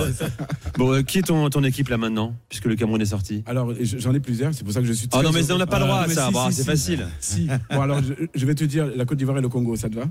Ah, ça me va, pas mal. Le Congo et la Côte d'Ivoire. Bon, t'es à peu près sûr d'en avoir un en finale, quoi, du coup. Oui, à peu près. À peu près. C'est c'est pas gagné. À peu près. Et en France, t'as une équipe ou pas? Mais je suis Girondin de Bordeaux, je te l'ai dit tout à l'heure. Ah, la tristesse. Je sais que t'as vécu à Bordeaux, mais tous les ceux qui ont vécu à Bordeaux Si, sont pas supporters moi, bordelais. c'est clair et net. Et En beaucoup- France- beaucoup se France, défilent. J'en ai pas deux. T'en as pas deux, mais c'est magnifique. Tu n'es pas un footix, comme on le dit, Non, euh, voilà. mon cher Fred. C'est un plaisir de t'avoir avec nous dans, dans l'After Cannes. Merci beaucoup. Euh, on va suivre également la suite de la Cannes euh, avec toi, Malik. Merci. On Merci. rappelle qu'on te retrouve euh, sur NCI chaque ça, samedi. C'est ça. euh, bah, pendant la canne, euh, quasiment une fois sur deux, enfin quasiment tout le temps. Euh, vendredi, on sera en plateau et puis bah, samedi matin, hein, direction Boisquet. Et puis Radio Nostalgie. C'est ça. euh, euh, avec, euh, avec tous tes confrères. On- tu seras sur les stades, bien sûr. Tu es sur la Côte d'Ivoire. Jusqu'au bout, on l'espère, de la compétition jusqu'au euh, 12 On février. croise les doigts. Merci Malik. Très bonne soirée à toi. Merci encore Fred. Dans un Merci. instant, trois nouveaux invités vont nous rejoindre. Ils ont fait euh, eh bien, Paris-Abidjan en voiture pour assister à la Cannes. Ils vont nous raconter leur voyage. Ils sont acteurs et humoristes. Restez avec nous. Vous écoutez RMC. C'est l'After Cannes à Abidjan, à l'Institut français de Côte d'Ivoire. À tout de suite. RMC, l'After Cannes. Nicolas Jamin. L'After Cannes RMC à l'Institut français de Côte d'Ivoire à Abidjan qui nous reçoit euh, admirablement, il faut le dire, avec Robert Malm, avec euh, Aurélien Tiersin. Euh, on est ensemble encore jusqu'à 1h30 euh, du matin. On accueille trois nouveaux invités, euh, trois potes euh, qui euh, ont forcément encore plus soudé leur, leur amitié ces derniers jours. On va raconter euh, leur histoire. Tiens, je commence avec Sako Camara. Salut Sako. Salut, ça va, tu vas bien? Bien et toi? Ouais, super. Forme? Ouais, très T'as pas l'air trop nage, je trouve. T'as récupéré, j'ai Ouais, là, toi. non, là, je suis bien là. Là, je suis bien, hein? BG d'Abidjan, je te le dis. là, je suis bien, je suis bien. Euh, je rappelle, tu es euh, acteur, tu es humoriste, stand-upper, comme on dit aussi. C'est Tu es sur scène à, à Paris euh, régulièrement, euh, au Sacré notamment, C'est ça, Grand ouais. Boulevard, Paris. Ouais, ouais, c'est ça, exactement. Tu reprends quand? Je reprends le 24 février. 24 février. Yes. Donc 24 allez-y euh, sur toutes les, euh, euh, tous les, les sites euh, de ticketing pour aller voir. Euh, ça, à la Fnac, à la Fnac, tout simplement. À la ou à la Fnac. Hein Ouais, à la Fnac. Oh, Tranquille. sinon t'as tout, t'as Ouais, sinon, t'as billet réduit. billet t'as- ouais, réduit, voilà, tout ça. Exactement. Pareil, c'est un peu moins cher billet réduit d'un euro, tu Ça- vois. ça, ouais, ouais, il taxe moins que. Bon, je veux pas. Ne je le pas dis pas, je avoir des problèmes. Ne le dis surtout pas. Euh, T'es à nos côtés. Je rappelle, je rappelle également qu'on t'a vu euh, au cinéma, dans Chocolat, dans Roche Dizem, côté de Marcy, dans Débarquement immédiat aussi. ouais. Euh, C'était il, y a- il y a quelques années. Mm. Euh, Randy Guil est avec nous, acteur, humoriste, euh, influenceur français, d'origine camerounaise, je précise. Exactement. Salut. Salut, ça va? Bien et toi, t'es en forme? Ouais, ça va très bien, ouais. Putain, Il y a un peu de Tony Oka là quand même. sur- Ah, il y a un petit peu, c'est vrai que. Là, il y a une masse musculaire. Sans les boss, sans les boss. C'est- pas Sako. Sako, il est plus comme moi, tu vois. Oh, le mauvais tacle. Je sais pas comment le prendre. Mal, mal, mal, mal. T'es sympa, t'es sympa mal. avec moi. Tu... Non, tranquille. Mal, bah oui. Tranquille, tranquille. Bon, Randy, euh, tu fais un carton là pendant, pendant la Cannes notamment. On te voit en tribune. Euh, on va écouter dans un instant euh, tes productions. Sur, sur- tu les postes sur Instagram après chaque match. Bon, euh, le Cameroun est assez terminé. On en parlait tout à l'heure avec, avec Fred notamment. Mais tu as l'air de pas trop mal le vivre, j'ai l'impression. Non, parce que après, voilà, j'ai un certain âge, j'ai vu certaines compétitions. On peut pas tout gagner Et au bout d'un moment, il faut savoir accepter de, de- de finir une compétition avant la fin. C'est pas ta version euh, qu'on a vue en vidéo sur Instagram. On l'a ressortie. Non, mais Euh, on normal. écoute. T'as joué aux journalistes en duplex euh, au stade après l'élimination. On écoute. Ici Randy Guin pour Canasson Jaune, les Lions innotables ont personnellement décidé de sortir de la compétition. C'est-à-dire que c'est une décision qu'on a prise dans les vestiaires avant le match. On s'est dit c'est bon, ce n'est pas notre canne. Personne nous a demandé de gagner ça. Donc on a discuté, on s'est dit qu'on va sortir tranquillement, on va laisser les autres continuer. Parce que cette canne-là, c'est une petite équipe qui doit gagner ça. C'est une équipe qui n'a jamais eu d'étoile qui doit gagner ça. Vous comprenez, non? Donc voilà, on a joué tranquillement. L'adversaire ne nous a même pas causé de problème finalement. Et vous verrez qu'il y aura encore beaucoup de surprises. Voilà. Alors c'est quoi la méthode là? C'est la- l'auto- l'auto-persuasion, c'est se dire que on l'en voulait vraiment pas? Non, Ou tu- tu mais ça s'est vu. peu? Non, mais ça s'est vu. Vous, vous connaissez les Lions indomptables. Au bout d'un moment, ça se voit quand on veut gagner et ça se voit quand on n'est pas. Ça fait longtemps que vous avez plus envie, j'ai l'impression, Andy. Hein. Non, mais depuis 2017, après, c'est parce qu'il faut laisser les gens aussi nous rattraper derrière, parce qu'il y a beaucoup d'équipes qui, malheureusement, manquent d'étoiles. Et là, cette fois-ci, j'ai joué les prophètes. J'avais dit quand même qu'il y aurait des surprises et il continue à y en avoir. Bon, on parle d'un pays qui a remporté 5 cannes, hein. Euh, deuxième palmarès derrière l'Égypte sur le continent africain, 8 participations en Coupe du Monde. La dernière, tu l'as dit, remportée en 2017. Euh, on va en parler encore hein, du Cameroun, quelques éléments à vous donner concernant Samuel Eto'o, euh, quelques infos de, de dernière minute. On accueille également Crésus, euh, qui est avec nous. Euh, on va raconter votre histoire, originaire du Congo, Brazzaville. C'est ça. Toi, la canne te concerne même pas en fait. Euh, Tu penses trop mal. Je fais exprès, c'est pour Ne- chauffer. ne- t'inquiète pas, sais. tu n'es pas seul sur cette table. Ah ouais. Ah, on, a, on a un international togolais à, à nos côtés. Bon, malgré tout, tu t'éclates sur la Ouais, canne? franchement, je m'éclate. Je m'éclate et je pense que c'était important pour moi de venir, sachant que j'étais au Maroc avec l'équipe nationale. Et oui, euh, parce que je travaille pour la fédération c'est ça. de Tu es conseiller C'est ça. auprès de la, la Consul- fédération. je fais du consulting euh, auprès de la fédération. Et c'était important pour moi de venir vivre ça ici avec les gars, parce que je savais qu'il y avait une rivalité entre les deux. je suis l'arbitre. J'ai pas dit ça côté aussi, t'es franco-ivoirien. hein. Exactement. C'est ça. Ouais, ouais, je suis né en ça. Côte d'Ivoire. moi, Donc ouais. euh, voilà. Lui, il est C'était- ressuscité, lui. Ouais, mais c'est une belle résurrection. Une bonne réanimation Ah là. ouais. Parce que ceux qui sont là depuis longtemps, ils ont, ils sont, ils ont chaud. Là, ils ont, là, ils ont vraiment peur. C'est ce qu'on disait, on change presque rien à l'histoire de la Côte d'Ivoire sur la canne là maintenant. Ouais. Il fallait ça, il fallait fallait- tomber si bas et ouais. euh, pour vivre une telle émotion. Exactement. Alors les gars, vous vous êtes dit un jour tous les trois, euh, et si on partait de Paris euh, en voiture pour rejoindre Abidjan pour assister le 13 janvier à la cérémonie d'ouverture à la canne Euh, c'est- c'est- c'est- Qui a eu cette idée-là? C'est moi. Pourquoi? Pourquoi ça Tu sais, il y a des avions, ça existe. Hein Ah bah je viens souvent à Abidjan. Je, Ça je pollue moins, ça pollue moins ça, voiture. ça pollue moins, ça pollue moins. Mais surtout, euh, euh, comment j'ai eu l'idée euh, Je savais que je voulais venir à la Cannes, je savais. Donc six mois avant, j'essaie de prendre les billets. Je vois le prix des billets, je, je me dis ça va, c'est correct. Procrastination. Je me dis ok, je vais prendre le, je- le mois prochain. Et euh, le mois prochain, j'y vais. Ils, ont- ils ont triplé le prix des billets, triplé. Je te dis Ah pas ouais. doublé, triplé. Et je vois le prix, j'ai dit waouh, c'était chaud, tu vois. Et du coup, j'appelle un pote qui travaille chez la compagnie en question et je l'embrouille, genre limite comme si c'est lui qui fixait les prix. Et je lui dis, ouais, frérot, euh, c'est abusé là, si c'est comme ça, on va aller à Abidjan en voiture. Mais vraiment pour plaisanter. Hein. Et en fait, dès que je me dis ça, il y a un truc qui s'allume dans ma tête, dans mon cerveau. Tout de suite, je me dis, mais attends, je peux aller en voiture là? C'est la canne. Imagine, on part en voiture et on le montre à tout le monde. C'est comme ça que l'idée me vient. Vraiment comme ça. Et après, bah, il y a Randy et Crésus qui rentrent dans le projet. Tout de suite. Tu les appelles et là, vous n'hésites pas, toi. En fait, c'est Randy qui m'appelle pour prendre de mes nouvelles. Bonne personne, tu connais. il il m'appelle, il prend de mes nouvelles et, et là, je lui dis, mais en fait, en plus, lui il est très axé foot pour le Cameroun et tout. Il fait, il fait beaucoup de vidéos sur le foot. Et tout de suite, je lui dis, mais tu sais que j'ai envie de partir à Abidjan en voiture. T'es chaud de venir avec moi? On, on fait le trajet ensemble et on monte sur, sur les réseaux euh, tout le parcours, tout le périple. Il m'a dit, je suis chaud. Il m'a dit, t'es sûr, frérot? J'ai dit, ouais. Il m'a dit, je suis sûr, viens. Et donc 13 jours de, de, de- de route, de voyage, 7000 km de la France à l'Espagne, au Maroc, de la Mauritanie au Sénégal. Bon, j'espère qu'il y a eu des galères, Crésus. Euh, parce que Oui. c'est ça aussi une aventure, c'est ça un road trip. ça. Il y en a eu ou pas Il y en a eu, déjà, je corrige, c'est pas 13, c'est 18. 18, 18, 18 jours. 18 Ouais, jours.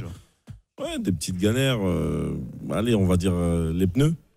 Classique. Non, je, dis- je dirais pas galère. En fait, on s'est rendu compte que la, la route de secours n'était pas conforme et qu'il fallait qu'on ait une route de secours conforme. Du coup, par précaution, on l'a changé. Mais sinon, galère, je dirais juste euh, les montagnes. Où le- les montagnes? En Mauritanie? En Guinée. En Guinée En Guinée, ouais. En Ouais. Guinée, c'était c'était vraiment. Pourquoi galère Parce que la- la- les routes dans les montagnes en Guinée sont vraiment physiques. Vraiment physiques, vraiment, vraiment physiques. Ouais. C'était C'était dur. On n'a pas douté, mais c'était dur. Bon, il n'y a pas eu d'embrouille entre vous, Randy, au contraire. Non, après, on a joué, on a joué de ça sur Internet aussi. On s'est dit, c'est comme une série, il faut rendre ça aussi intéressant. Donc on a créé des, des, des- des faux problèmes euh, avec la voiture parce qu'elle nous a pas laissé tomber du tout. On s'est dit bon bah si elle veut pas nous laisser tomber ici c'est Hollywood hein, il faut un peu et c'était marrant donc on a fait semblant que la voiture elle était en panne à un moment dans le désert. Euh, fait semblant aussi qu'on avait des tensions entre nous de temps en temps mais ça s'est vraiment super bien passé. ouais. Euh, Vous avez ressenti quoi? Parce que euh, dans, ce, dans ce voyage-là, ce qui est fort, c'est la route, mais c'est aussi l'arrivée. C'est le moment où on arrive en haut de la montagne, en réalité, c'est ça, quoi. Mhm. J'imagine que c'est énorme comme sensation. Incroyable, incroyable. Euh, L'arrivée. euh, Vous étiez attendu déjà? On était attendu. On était attendu euh, par les par les douaniers de la frontière. Donc on arrive euh, à Abidjan quand on quitte la Guinée. déjà on a une galère quand même qu'il faut qu'il faut raconter qui est hyper importante. On, on- on a suivi le GPS de Paris jusqu'à jusqu'en Guinée. Jusqu'en Guinée, on arrive en Guinée et il nous restait une heure de trajet pour arriver en Côte d'Ivoire. Sauf que la route qu'on a prise, elle n'était pas euh, bitumée. C'était une piste, mais une para-piste du tout. C'était limite, euh, tu passes dessus, c'est prends l'avion, c'est mieux. Tu vois, je te jure, c'était incroyable. Et on met sur le GPS et le GPS nous dit une heure. On a fait cinq heures, les gars. C'est une dinguerie ce qui s'est passé. Et du coup, on est arrivé à Abidjan, enfin non, on est arrivé en Côte d'Ivoire, à la frontière, euh, dans le nord de la Côte d'Ivoire, la frontière qui s'appelle Minignan. On arrive et euh, on arrive vers 22 heures par là. Et euh, les, les, euh, les douaniers, les, les, policiers nous attendaient à la frontière. Ils ont été vraiment cool. Ils nous ont accueillis euh, comme, des, comme des boss, on va dire. Ils nous ont tout facilité. Et, et on, arrive, on arrive dans la première ville. Et on essaye d'aller à l'hôtel parce qu'il était tard. Et la, la ville, il y a beaucoup moins d'attractions que, que par exemple à Abidjan. Du coup, l'hôtel à 23h, minuit, c'est fermé. Du coup, les gars de l'hôtel, ils dormaient dans leur chambre. Et, et du coup, nous, en fait, c'est le commissaire qui nous a accompagnés. Et lui aussi, il nous attendait. Il était vraiment cool. Et on a fini en garde à vue. Du coup, on a dormi au commissariat. Non Vraie histoire, vraie Ouais, histoire, ouais, je te jure. Ouais. Ça, c'est une, une dinguerie, ça. Et j'ai le seul Et elle ressemble à quoi, le commissariat Euh, le commissaire, bah, un commissariat. Et c'était- Oui. non, Non, mais- en fait, le, le commissaire, il a son appartement dans le commissariat. D'accord. Donc voilà, on dit qu'on a dormi en garde à vue, mais on a bien dormi quand même. Bon, ça va. Ouais, Et ça, ça, ça, je vous fais une passe D de ouf parce que normalement, c'est un sketch. hein. Donc vous le diffusez, mais après, vous supprimez. hein. Bah, on, on verra, on verra ça sur la scène du sacré alors. Euh, yes, sir, c'est ça, exactement. C'est prêt. Bon, ouais, ouais, très ouais, bien. ouais, exactement, ouais. On est avec euh, Randy euh, Guin, on est avec Résus et Seko euh, Camara. Euh, on est ensemble sur RMC jusqu'à 1h30 du matin. Parlons foot, les amis. Parlons foot désormais. Quelle est l'équipe qui vous a fait la plus grosse impression? Je commence avec toi, mon cher Crésus, pour l'instant. Moi, Mauritanie. Ah ouais? Mauritanie. Pourquoi? Parce que euh, sur le parcours, on a visité, euh, on a visité la fédération. Et pour moi, c'est à l'image de ce qui se passe euh, par rapport à ce qu'on a vu. Gros progrès, grosses infrastructures. Et on est content parce que ça fait partie du développement du football africain aujourd'hui. Donc pour moi, la Mauritanie est ma, est ma surprise de la compétition. Randy. Alors pour moi, c'est il y en a trois. D'abord, je vais commencer avec le Sénégal. Je sais que c'est bizarre parce qu'ils sont éliminés, mais en phase de groupe, c'était très impressionnant, euh, notamment contre le Cameroun. Et en fait, je le dis parce que d'habitude, le Cameroun se fait en fait gérer comme ça uniquement en Coupe du Monde pour moi. Comme ils se sont fait gérer sur le terrain, j'avais rarement vu ça en Coupe d'Afrique et euh, j'ai trouvé très impressionnant. Et après, bah voilà, ils n'ont pas su euh, passer le mur ivoirien. Ils avaient tellement une aura incroyable, je trouve, la, la Côte d'Ivoire dans le dernier match. Et puis sinon, moi, c'est Cap-Vert et Angola parce que c'est des équipes qu'avec le Cameroun, par exemple le Cap-Vert, on a eu l'habitude de rencontrer et que généralement en qualification, etc., c'était, je ne veux pas dire une formalité, mais c'était un match où les joueurs jouaient tranquillement. Et aujourd'hui, c'est deux équipes euh, qui mettent une ambiance déjà de fou. Euh, et aussi qui apportent de très belles femmes dans les tribunes. Hein le dire. le Cap-Vert, c'est vrai. Ouais, le Cap-Vert, c'est bon c'est les champions. hein. C'est les champions, les Ah, gens. T'as bien vu des cap verdiennes, Ouais, toi. mais nous, on J'ai peut pas aller dans le, dans, le- dans. Et aussi le foot qu'ils apportent et ils marquent beaucoup de buts aussi. Donc là, moi, ça m'a. C'est- rafraîchissant ce que fait euh, le. Cap Vert, ce que fait l'Angola. On en parlait tout à l'heure avec, euh, avec Robert. Euh, et toi, Seko Euh, moi, deux équipes, la Guinée. Euh, j'ai j'ai vu le match de la Guinée, incroyable, incroyable. Et en fait, ça, ça montre en fait une nouvelle génération et ça montre que le football a évolué. Il me parle pas d'âge. Tu vois ce que je veux dire On dirait Mbappé là. Il- il connaît ses références. Exactement. Et, et je vous jure, quand j'ai quand j'ai vu le match de la Guinée, euh, je sais plus l'un de leurs der- derniers matchs, je sais plus c'était contre qui. Et, et c'était juste incroyable comment ils ont joué. J'ai j'ai bien aimé euh, euh, le fond du, du- le travail de fond de, de Kaba euh, Diawara. Ouais. Euh, et euh, et c'était juste ouf. Et l'équipe bah, qui me surprend euh, toujours, c'est- et encore, c'est la Côte d'Ivoire. Tes éléphants, à toi. Les éléphants à moi, avec les Ivoires, bien les défenses bien levées. En fait, pourquoi, pourquoi ils m'ont choqué? Parce que euh, depuis le début de la compétition, ils ont montré, un, on va dire, un visage assez timide. Ils n'étaient pas présents, il n'y avait pas de caractère, il n'y avait rien du tout. Et, euh, et contre le match, parce qu'on a, on a fait le Nigeria, en- ensuite on a fait la Guinée équatoriale où on s'est pris euh, euh, 4-0. C'était, c'était, euh, comment dire, c'était très difficile à encaisser parce que la Côte d'Ivoire reste quand même une grande, une grande équipe, une grande nation de football. Et euh, c'était dur, à digérer. Et le match contre le Sénégal nous a montré qu'en fait, euh, on, a des bons joueurs et on peut faire un- une très très très belle canne. Et ça, et ça, ça m'a surpris. Le dernier match, ça m'a vraiment surpris parce que, hormis le, le côté où on a marqué que des, que des, on va dire des tirs au but en fait, parce que le, le- le but euh, euh, en plein match, c'est un, c'est un, un penalty et, et- et les seuls buts qu'on a marqués, c'est les tirs au but. Donc, euh, hormis ça, ils ont montré vraiment un, un fond de jeu, une envie, une envie. Ils ont mouillé le maillot, comme on dit ici en Côte d'Ivoire. Ils ont même hydraté le maillot. Donc, euh, donc, euh, donc, ouais, la Côte d'Ivoire, tu vraiment belle surprise. Et tu seras samedi à Boquet, j'imagine. Bien Euh, sûr, Tous les trois, vous y serez, oui, évidemment. Bien sûr. Bon, vous restez avec nous, les gars. Dans un instant, on va parler du football national ivoirien, football de club ivoirien et même africain. Euh, c'est très bien de t'avoir à nos côtés avec Crésus. Comment développer les, les championnats en Afrique également, c'est un sujet. Il y a la vitrine, c'est la sélection. Mais qu'est-ce qui est fait réellement? En Côte d'Ivoire ou dans d'autres euh, pays euh, voisins? On en parle avec, avec vous. Vous écoutez RMC, c'est l'After Can. On est ensemble jusqu'à 1h30 du matin. À tout de suite. RMC, l'Aftercan. Nicolas Jamin. L'Aftercan numéro 19 à l'Institut français de Côte d'Ivoire à Abidjan et toujours avec euh, Robert Malm, avec euh, Aurélien euh, Tiersin. On est ensemble jusqu'à 1h30 du matin. Merci d'être avec nous, Vous êtes de plus en plus nombreux à, nous écouter, à nous écouter en direct, à nous écouter en podcast également. Et ce soir, nous avons trois invités. Randy Guin, acteur, humoriste, basé à Londres, d'origine camerounaise également, qui est avec nous avec Sako Kamara, euh, humoriste, acteur. Influenceur, on peut dire influenceur ou pas Ouais, Bon, bah, c'est un peu fourre-tout voir. influenceur maintenant. On dit influenceur et débrouille-toi avec ça. quoi. Ouais, c'est ça. Hein Mais en, en fait, en fait, nous, on- avant de faire de l'influence, on faisait déjà un métier. Bah, c'est ça, ouais, c'est artiste en fait, Donc, toi, ouais, je suis artiste. tout simplement. Et Crésus, euh, consultant pour euh, le- la fédération de foot de la fédération. euh, pour le- la fédération de foot Congo-Brazzaville, je, je vais m'en remettre. Alors, je voulais qu'on parle également du développement. On parle des sélections ici depuis le début de la Cannes, qu'on parle des clubs en Afrique. Euh, Puisqu'on est en Côte d'Ivoire, je veux qu'on commence avec toi, euh, Aurélien. tu allais faire un, un reportage. euh, notamment dans, dans une académie. La Côte d'Ivoire, vous le savez, est un des plus gros viviers de footballeurs africains. Le fleuron, c'est la SEC Mimosa, qui a formé euh, Kolo et Yaya Touré, euh, Salomon Kalou, Gervinho, Baki Koné, Gislain Conan, Jean-Michel Seri, Ibrahima Sangaré, et des dizaines et des dizaines encore de grands joueurs euh, qui ont percé dans des plus grands clubs euh, européens. Beaucoup d'académies ont été créées ces dernières années, mais avec quel objectif? Est-ce qu'elles aident à développer un championnat local? Aurélien, tu allé voir un match entre les U16 d'Ivoire FC et la Wilfried Zaha Academy. Oui, exactement. C'était à Attingé. Alors là, on est sur un terrain de foot dans un village où il y a des rebonds euh, plus que capricieux. Il y a les filets euh, des buts euh, voilà, déchirés aux, deux tiers. Donc il faut avoir les, reins solides pour, pour jouer là-dessus. C'est des jeunes qui viennent de toute la Côte d'Ivoire qui s'inscrivent dans ces clubs, dans ces clubs qui s'appellent également Académie. Il faut d'ailleurs avoir un proche qui habite à Yopougon ou à Abidjan parce que sinon on ne les loge pas. Au mieux, pour les meilleurs d'entre eux, c'est 50 euros par mois pour se débrouiller. Donc c'est vraiment faut vraiment avoir euh, envie de, jouer pour euh, ces équipes-là. Alors ce matin-là, victoire 3-0 du Ivoire FC. C'est une académie qui a 4 ans simplement d'existence, mais qui se débrouille très bien déjà selon son président Daniel Brou. Et nous sommes euh, un club qui mise sur la formation des jeunes.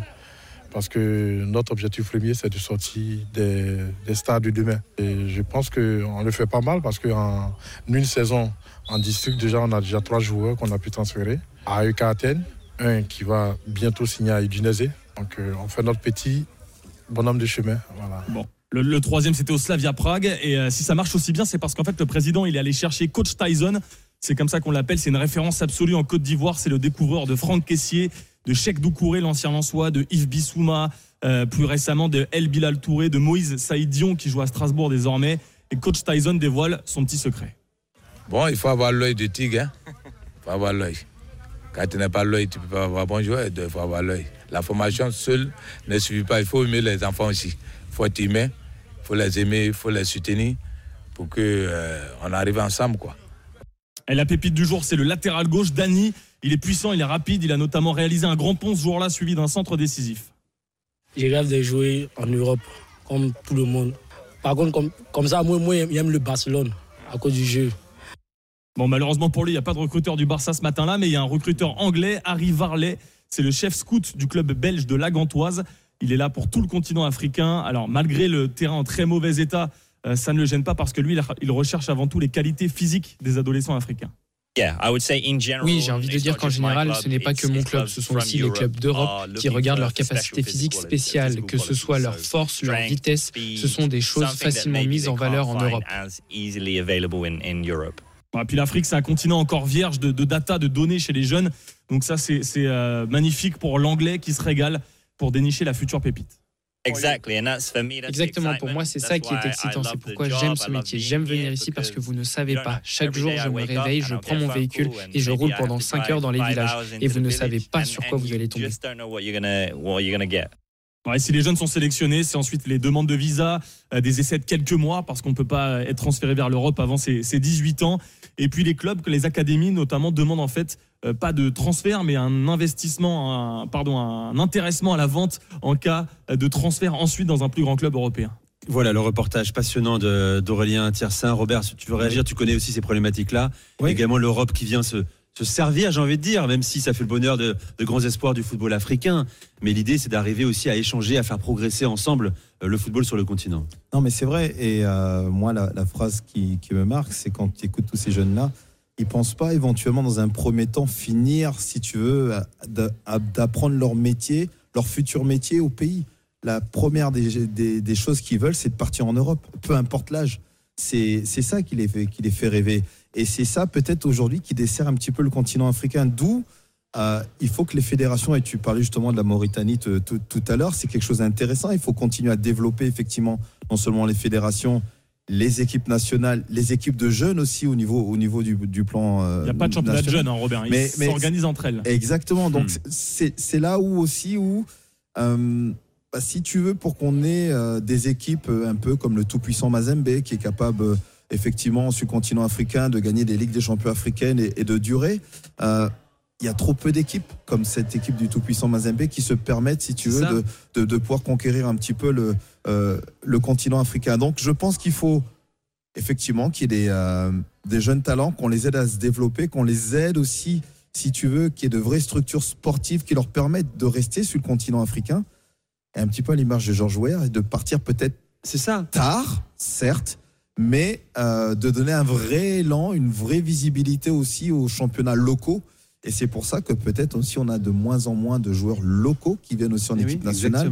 Et c'est là où il peut y avoir effectivement le, petit problème avec euh, les sélections nationales. Et puis euh, aussi ne pas penser uniquement à ceux qui vont partir migrer vers l'Europe ou ailleurs hein, dans le monde, mais aussi penser à ceux qui peuvent être des joueurs professionnels en Afrique dans des championnats locaux, Crésus. C'est ça totalement. Je pense que le problème aujourd'hui qu'on a, qu'on a remarqué, qu'on essaie de, d'étudier au maximum, c'est que on a la, on a l'habitude de former pour qu'il y en ait un qui sorte. Très eh oui. C'est ça notre problème aujourd'hui. Je pense que sur l'étendue de l'Afrique, nous, c'est ce qu'on a remarqué. Et on forme pas pour qu'il y en ait 10 ou 7 qui sortent, on forme pour qu'il y en ait un qui sorte. Et c'est ça notre problème aujourd'hui. C'est pas assez développé, il n'y a pas assez d'engagement. Mais je pense que les grandes instances sont dessus. Il y a de plus en plus de nouveaux programmes qui se développent. Euh, en Afrique, un peu partout, comme le FIFA Forward, si je ne me trompe pas, qui aide euh, certaines fédérations à pouvoir développer les centres de formation et autres. Et euh, c'est ça en fait. L'objectif aujourd'hui, c'est d'aider ces fédérations à mieux développer le football pour que tous ces enfants aient envie de rester et de développer sur, sur, le continent. Je pense que c'est pas fermé de partir en Europe, mhm. mais il faut qu'on garde, on essaie de garder ce vivier-là. Et je pense que la tendance elle est en train de changer. Il y a beaucoup de binationaux qui commencent aussi à se poser la question à jouer pour leur équipe d'origine, leur équipe la, la, binationalité. Ça commence à se poser de plus en plus de questions. du football africain. le Maroc l'a incarné notamment, l'Algérie aussi, avec Belmadi qui n'est plus là, mais qui, a, tu est allé chercher des joueurs. Vas-y, C'est important parce qu'on forme euh, des joueurs pour en sortir qu'un seul. Qu'est-ce qu'on fait? Allez, je prends une équipe des dix autres.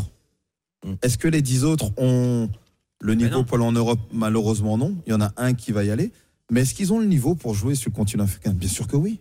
Je pense que bien sûr que oui, qu'ils ont le niveau. Et c'est là où, à un moment donné, il faut qu'on développe effectivement quelque chose qui permet d'aller dans les championnats burkinabé, ivoirien, euh, malien, euh, guinéen, euh, togolais, bref, tout, dans n'importe quel championnat pour qu'on puisse, si tu veux, rendre peut-être encore un peu plus fort le football, le football africain pour que ben, on, ça ne soit plus maintenant des exploits comme a pu le faire le Maroc en Coupe du Monde, pour que euh, la Côte d'Ivoire aille peut-être plus loin en Coupe du Monde, pour que le, euh, la Guinée un jour voilà, aille aussi beaucoup plus loin en Coupe du Monde, et qu'on ait un jour une équipe africaine qui gagne la Coupe du Monde. Donc si on passe effectivement, et à inverser la tendance, comme tu dis, peut-être qu'effectivement, on arrivera à de meilleurs résultats. il faut dire que les fédérations injectent euh, la plupart de leurs moyens dans les équipes nationales, hein, qui sont la, la vitrine hein, pour parler du football euh, africain.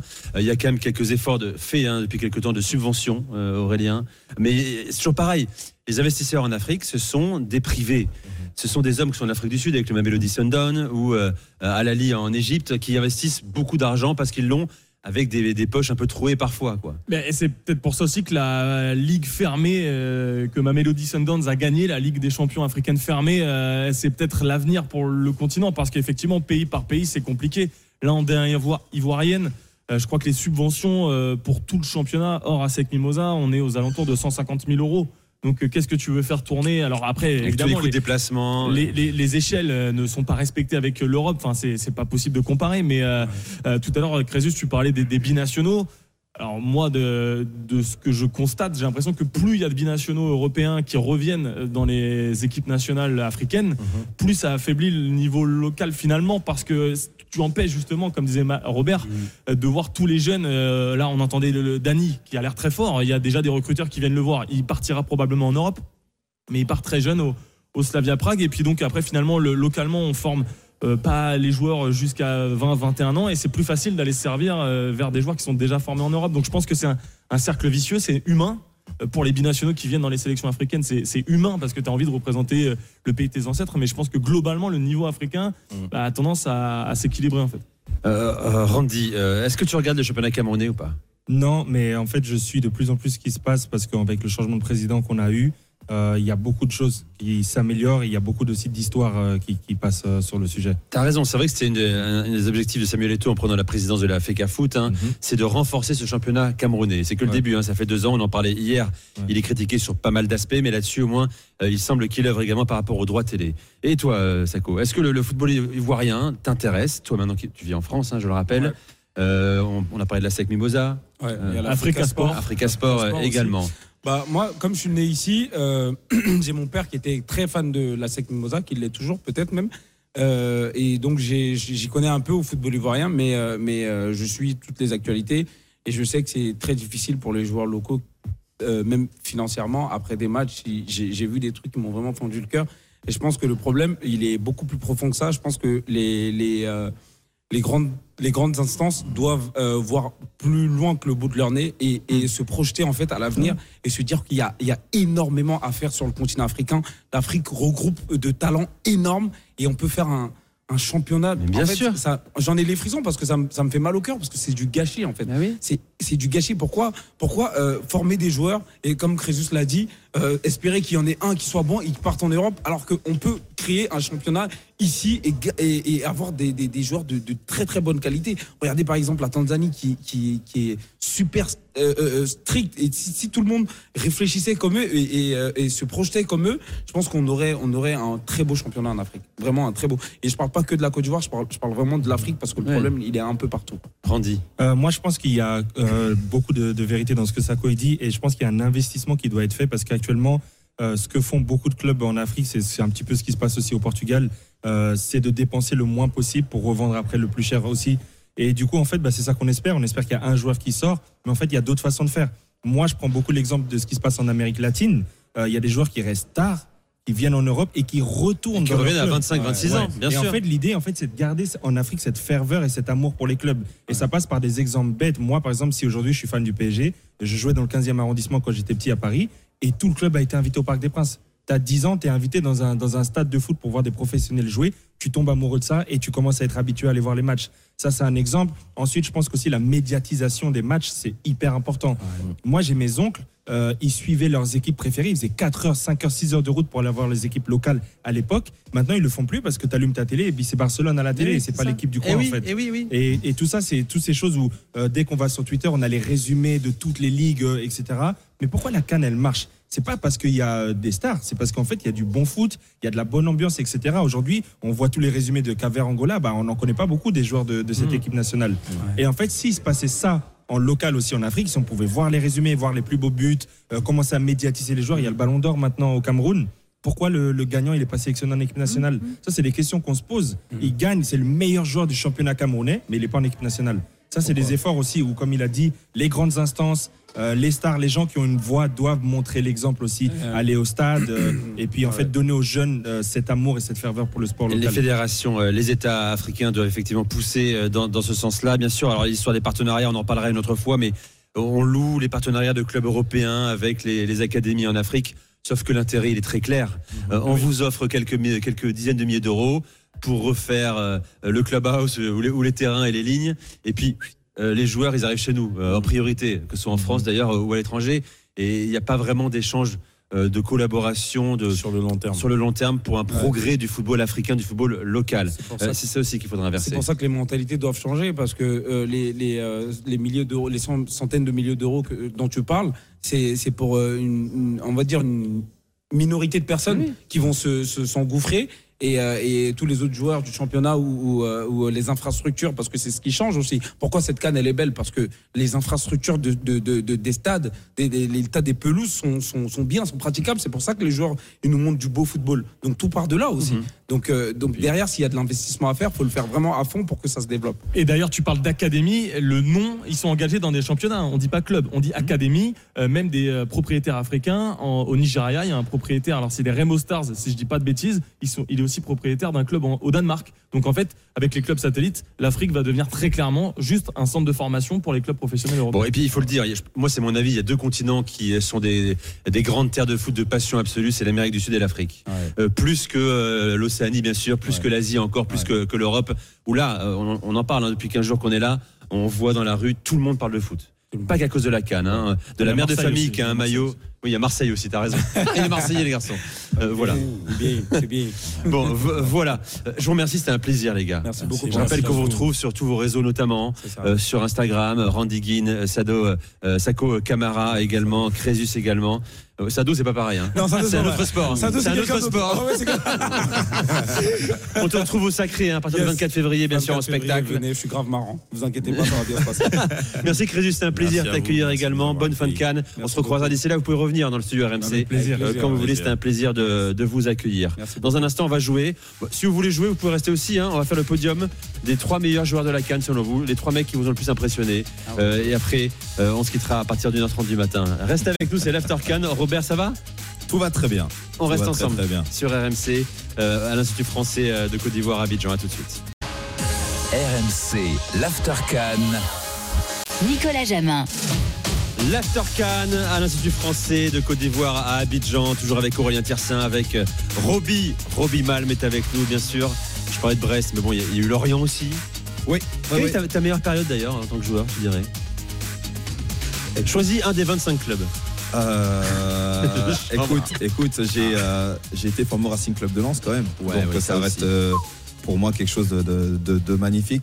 On va dire la, la post-formation, euh, la pro- mes premières grandes grandes émotions, je les ai eues à Lorient. C'est marrant. J'ai fait la première montée du club, de l'histoire du club à Lorient. Tu as eu la chance de travailler avec Christian Gourcuff. Avec Christian. Gourcuff, exact. Ça, ça apprend, énormément avec le génie, euh, le sorcier breton. Exact. Euh, alors, euh, vous êtes resté avec nous. On va, vous allez vous mêler au jeu, à le petit jeu Randy, Sako et, et Crésus, Aurélien, Robert également. On voulait faire ce soir le, le podium des trois, selon vous, joueurs les plus impressionnants depuis le début de la Coupe d'Afrique des Nations avant la quart de finale. Tiens, je commence avec toi, Aurélien. Donne-moi trois. Euh, bah, je vais te dire, euh, là c'est paradoxal, mais Seko Fofana, malgré tout, parce que euh, même à Lens, il n'avait pas cette aura-là, et je l'excuse presque du premier tour parce que c'était le seul à tenter des choses. Donc il était rôti, mais même euh, là il est sorti euh, avant la fin du temps réglementaire en huitième de finale. Franchement, à chaque fois qu'il prend le ballon, juste c'est lui la tour au milieu des autres, et ça passe par lui. Après, je vais dire aussi Lassina Sinayoko, l'attaquant malien qui m'a impressionné parce que je l'ai déjà vu en Ligue 2, ça reste un attaquant moyen de, de- de Ligue 2 ou en tout cas qui tend à progresser. Et là, ils ont, ils ont trouvé un. ils Tu ont- des problèmes, Robert, il te ils ont regarde. trouvé- là. ils ont trouvé un attaquant. Et euh, j'aurais envie de ressortir aussi Alex Iwobi, euh, qui est hyper important dans cette équipe nigériane euh, en- pour la transition attaque-défense, qui était un joueur très offensif à l'époque, euh, Arsenal notamment, et maintenant à Fulham, c'est plus un, box-to-box. Mais je trouve qu'il fait vraiment bien le, le boulot, et en plus, il a, un- il a un style de malade avec ses chaussettes baissées et ses dreads. J'avoue, je- On, on kiffe. j'aimerais. Crésus, s'il fallait en retenir trois, tu peux, tu peux dire deux. Hein. Là, comme ça, il y en a deux qui me viennent. Nicolas Pépé. Il fait une entrée magnifique. décisive. Décisif, vraiment magnifique. Et j'ai pas son nom, le premier. Je dirais euh, le capitaine de l'équipe euh, l'équipe de la Guinée équatoriale. Ah, ouais. Nsue Ah, ouais, Nsue. Ouais. Emilio Nsue, qui est toujours meilleur buteur d'ailleurs de la Cannes. hein, avec il vénère, lui Ouais, ouais. Super, euh, super joueur. Pourquoi il t'a vénère 4-0 Ah oui, t'as raison, je suis bête. Le mec a rien compris. Je m'étais pas rendu compte qu'il était déjà là. Ça fait, ça fait au moins 10 ans qu'il fait les cannes et tout, et qu'il défonce tout le monde. Et voilà, moi je dirais lui en premier. Il a 34 ans, le mec, il a vadrouillé, il joue en Détroit espagnol euh, et pour l'instant meilleur buteur euh, de la Cannes. Il peut se faire doubler puisqu'il est sorti. Euh, Randy. Euh, moi, je pense que c'est aussi une question d'aura. Euh, Fofana, forcément. C'est ça, c'est l'aura. Parce qu'en plus, mais après, c'est un avis personnel, mais je le trouve pas en forme physiquement. Je, je le trouve vachement lourd. Euh, mais comme Yaya Touré, il a ce truc où en fait, euh, c'est lui qui va faire des percées, malgré en fait qu'il soit pas euh, genre le plus rapide, mais il va, il va en fait euh, avoir une technique aussi de balle et puis une arme qui va faire que voilà, il transporte l'équipe. Après, il y a l'attaquant du Nigeria aussi, Men aussi. Je suis obligé de le dire parce que pour l'avoir vécu, l'aura qu'il a à chaque fois que la balle s'approche de lui, c'est ultra impressionnant. Et euh, sur, le, sur leur premier but face au Cameroun, il peut tirer s'il veut et il décide de passer la balle alors que c'est un, c'est un, c'est un amoureux du but. hein. Il est hyper altruiste, hein, sur la canne. Et Il a ça, compris, c'est au service du collectif. Incroyable. Et ça, en fait, c'est, c'est, un- c'est quelque chose que j'avais beaucoup à reprocher aux attaquants africains une fois qu'ils rentraient avec leurs équipes nationales, c'est de vouloir être la star, vouloir être le héros. Et en fait, lui, c'est un leader, un vrai leader et qui montre l'exemple aussi. Sur, sur ce but-là, il a, il m'a tué. Seko. Alors, euh, je reviens sur la lourdeur de Seko. Je pense que moi aussi j'avais cette impression, mais je pense qu'on les voit en direct là. C'est pas pareil qu'à la télé. Tu vois ce que je veux dire? Et, euh, et, euh, bien sûr, Seko, tout de suite, il est, il- en fait, il- dès qu'il a la balle, il donne du souffle euh, à l'équipe. Il, il- tout de suite, il attaque, il y va. Le mec, il est charismatique, il est quand même. Très, très, très fort. Vraiment très fort. Moi, je le trouve vraiment depuis Lens, en fait. Il est très, très, très fort et c'est vraiment super. Deuxième, euh, Georges Kevin Nkoudou, qui euh, dans l'équipe du Cameroun c'était vraiment compliqué. Euh, il, il essayait de créer, il proposait des solutions. Il a, il a fait beaucoup de passes D euh, pendant, pendant cette compétition. Euh, je le trouvais super. Et Le euh, troisième, c'est celui qui a fait le plus de centres aussi. qui est celui qui a fait plus de centres, tu vois. Et troisième, Ismail Assar. Euh, Ismail Assar qui est très percutant. Pourquoi? Parce que c'est mes potes. Tous, tout ce que je. Ah, j'ai eu Ah, l'impression. c'est ça. Ouais, non, non, non, ok. Déjà, Donc, j'ai eu un doute. Il à la fin, en fait. Tous les mecs que je viens de citer, c'est mes gars. Je m'en bats les couilles. C'est juste. C'est un shout Ah ouais, il s'est lâché là. Avant de partir, le mec, il a posé ça là, débrouillez-vous avec ça. C'est la famille, c'est. c'est- Non, ils ont, ils, ont, ils ont fait une belle compétition. Je suis, je suis très content d'eux. Et, euh, et, et voilà, c'est tout. C'est vrai que le trio était pas convaincant. non, là. J'ai commencé à douter. J'ai douté sur Il Nzedou. est en train de nous balader là. J'ai vu tes, j'ai vu tes yeux. Mais ils ont, ils, ont, ils ont bien répondu les autres, donc on va se baser sur eux. Moi, c'était vraiment pas objectif. Voilà. Robert, ton podium. Euh, Seko Fofana, oui, parce que effectivement c'est le, c'est le fer de lance euh, de la Côte d'Ivoire et, et malgré tout le déchet qu'il a pu avoir, euh, en tout cas c'est lui qui sort du lot, mais largement.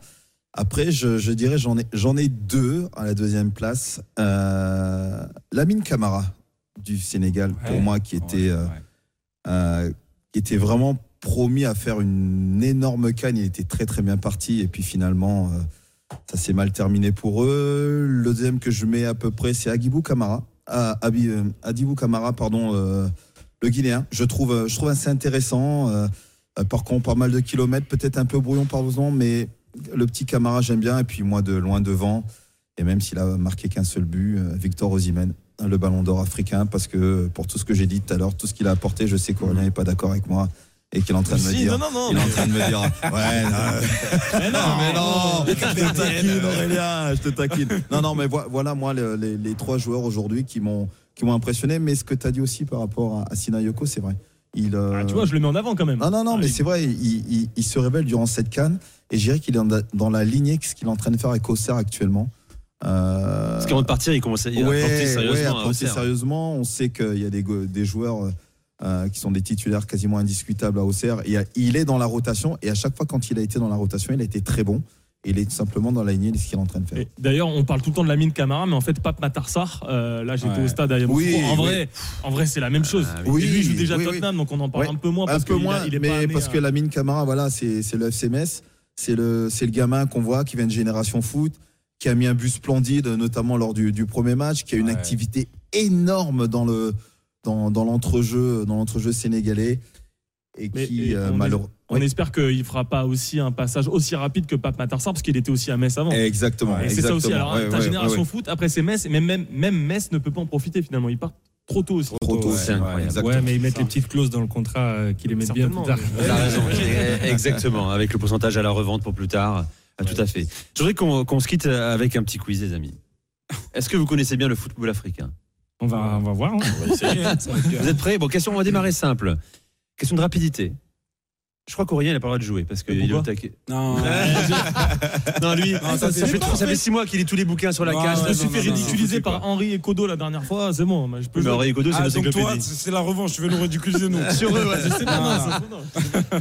Qui est le meilleur buteur de l'histoire de la Cannes? Samuel Eto'o. Bam C'est allé très vite. Bah oui, Andy. Tu vois, c'est je vous laisse C'est- jouer. C'est c'est le Cameroun, non Point de- Cameroun, euh, exactement. Point de bonus, combien de buts? Oh là là, je te dirais 14, mais je suis pas sûr. 14, un point pour le plus. Magnifique, 18 buts pour euh, Samuel Eto'o. Totalement au hasard. Non. C'est tombé comme ça. Je l'ai entendu. C'est tombé comme ça. C'est Il l'a dit, j'ai ça. entendu. Ah, il a entendu. C'est bien, il est honnête. lui, hein. Il est honnête. J'ai vu dans tes yeux, t'étais choqué. Non, je- Non mais, eh, mais tu as vu c'est quoi Il a fermé l'écran d'ordinateur où tu peux. Non, je triche pas. Alors, plus dur. C'est c'est même assez dur. Quel joueur africain ayant évolué en France a gagné la Cannes en tant que joueur et sélectionneur? Oh. Je vais vous donner un indice dans, dans- dans 15 secondes si vous ne l'avez pas. Quel joueur africain ayant joué en France a gagné la Cannes en tant que joueur et sélectionneur? Aïe, c'est pas le, le père. euh, Dis son nom. euh, le, le père Pelé, c'était pas lui? Non, c'est un Nigérian. Oh my Oh, god. wow. Ah, Ah. my. Ah. Légende Ah, ah. de la Coupe. Ah non, il donne tout, Ah, votre ah, ami ah, là-bas. ah, euh, ah, Tu l'as? Coupe du Monde a- 94 Il a été, euh, il a pas été sélectionneur de l'équipe du Togo? Alors, je crois que c'est ça. Euh, Euh, ah, ah, Ah, c'est Amokachi. Non, c'est- c'est pas non, lui, c'est, 94. euh, Stéphane Stéphane Keshi. Stéphane Keshi est là, Robert. Malheureusement, Ah, ma- ma- Robert, malheureusement qui nous a qui nous a quittés, Ah mais ouais. euh, euh, Stéphane Keshi effectivement l'a été. Oui. Qui est le meilleur buteur de la Cannes qui est toujours en activité? Un gars qui est à la Cannes, enfin, qui est à la Cannes, qui est en activité, qui est encore un footballeur. Qui serait le meilleur buteur? Salah? Non. Jordan Ayou Ou on n'est pas loin. André Ayou. André. Bien joué, la passe D. Merci, Randy. Ah, t'aimes bien, t'aimes bien les toi. Alors, plus dur, à quoi- là, on va tester votre culture foot. Finale de Coupe d'Afrique des Nations, 5 février 2017. La finale Égypte-Cameroun. Chacun à votre tour, vous allez devoir me citer un joueur des deux sélections qui a pris part à cette finale. 2017. Oh, t'as- il est chaud, Randy, là, il est au taquet. Non, tranquille. tranquille. Allez, c'est parti. Je commence avec toi. Euh, Toko Ekambi. Eh non. En 2017 Mais j'ai pas. Non, mais Ou c'est tu là. parles du 11 de départ, là Je te parle Non, des joueurs qui ont, euh, qui ont joué Qui ont 11 joué. ou les remplaçants. T'es Il est éliminé, dedans. Randy. T'es éliminé, Ah, je Randy. savais pas qu'on était éliminé. J'ai pris un risque là en fait. J'ai dit, je vais Eh, commencer Tous avec les les matchs, t'es éliminé. Parce qu'à la base, t'es éliminé à la base. ok, Et là, ok. t'es re-éliminé. C'est dingue. Sako. Alors là, Égypte, Cameroun. hein Égypte, euh, Cameroun, ok. Cameroun, Égypte. Euh, Les deux, tu peux y aller. Bah vas-y, envoie le, du lourd. 2017. finale On voit le Oui. buteur, wesh. On voit le buteur, wesh. But Non, en fait, j'ai peur, mais j'ai une image en tête qui me fait Oui, penser C'est que ça, c'est ça. c'est Moi, ça. là, j'en ai aucun. Moi. Moussala est là. Il est là Moussala, il est là, bien sûr. Aurel. On doit dans les buts. On doit dans les buts. Robert. Robert, il va dérouler. Le capitaine Benjamin Mukonjo. Benjamin Moukoudjo et évidemment capitaine. Crésus. Voilà, comme ça, j'en ai aucun. T'en as aucun? Ouais. Dis un nom camerounais, on s'en fout. Le buteur décisif. Le buteur décisif. 2017. Prénom Vincent. manqué, c'est que ça me manquait. Ah. Abouakar. Bah oui, merci. Euh, Comme on l'a Eh, été, eh, je, réinsère Randy dans, dans, dans le game. Allez, let's Ah, go. c'est vrai Vas-y. Ah, Il est trop content. Mais pas pour la canne, frérot, désolé. Vas-y, Randy, envoie. Et ça se trouve, je vais me tromper encore. Hein. Euh, je vais te dire. Putain, je sais pas. Clinton J. T'as pas envie de gagner en fait. Ah ouais. T'as vraiment pas envie de gagner. 2-0. 0 Trezeguet Très aigué, très aigué. Ah, c'est possible. Euh, né- est là, titulaire, évidemment Oh, titulaire. Aurel. sûr. Et Gazi en défense. Et Gazi est là, bien sûr. Robert. Euh, ta, ta, ta, ta, ta, ta. 5, Toi, t'en as d'autres 4, 3, 2, 1. Non, Raté. j'ai. euh, Esso. Il était pas là, Esso. Comment il s'appelle? Non, il n'était pas là. Il n'était pas là. Éliminé, donc là, on a une finale. Ah ouais, ouais. Euh, Sako, Aurélien. Allez, On excellent. y va. Aïe. Frérot, Gabaski Il était là. C'est. Chenaoui dans les buts. Non, oui, mais non, c'est, c'est- non, il joue pas. Il joue pas, éliminé. Il faut que tu confirmes, t'as pas gagné encore. Oh, J'étais trop sûr de moi. Euh, Zambo Anguissa Non, je suis trop Non, mais tôt. les gars, mais sérieusement, Ah, mais c'est là- l'after can ici, oh. C'est catastrophique. En plus, c'était Marseillais. Il y avait, il y avait un Marseillais qui. était Bédimo là. Les 10 mots, mais de toute façon, t'as perdu. N- non plus. Mais Bon voilà les gars, c'était catastrophique Ouais, c'est quiz. scandaleux. Ouais, ouais. pétez Le d'histoire pété. d'RMC. Ça. Allez, allez réviser les amis. Quel flop, quel flop. Il n'y a, aucun vainqueur, c'est la première fois dans un quiz, il n'y a aucun vainqueur. Ça, c'est extraordinaire. Putain, merde. Merci euh, Randy, merci. Sako, merci Crésus, plaisir Merci, euh, merci, de merci. vous avoir accueilli dans, dans l'Aftercan. Merci Roby. Merci. On se retrouve demain aussi. Avec plaisir. Et je voudrais que, merci Aurélien également, je voudrais que on se quitte euh, en musique, hein, c'est aussi un teasing pour demain. Écoutez ça, rendez-vous demain pour l'Aftercan. Jour de fête. C'est quoi Je vous sens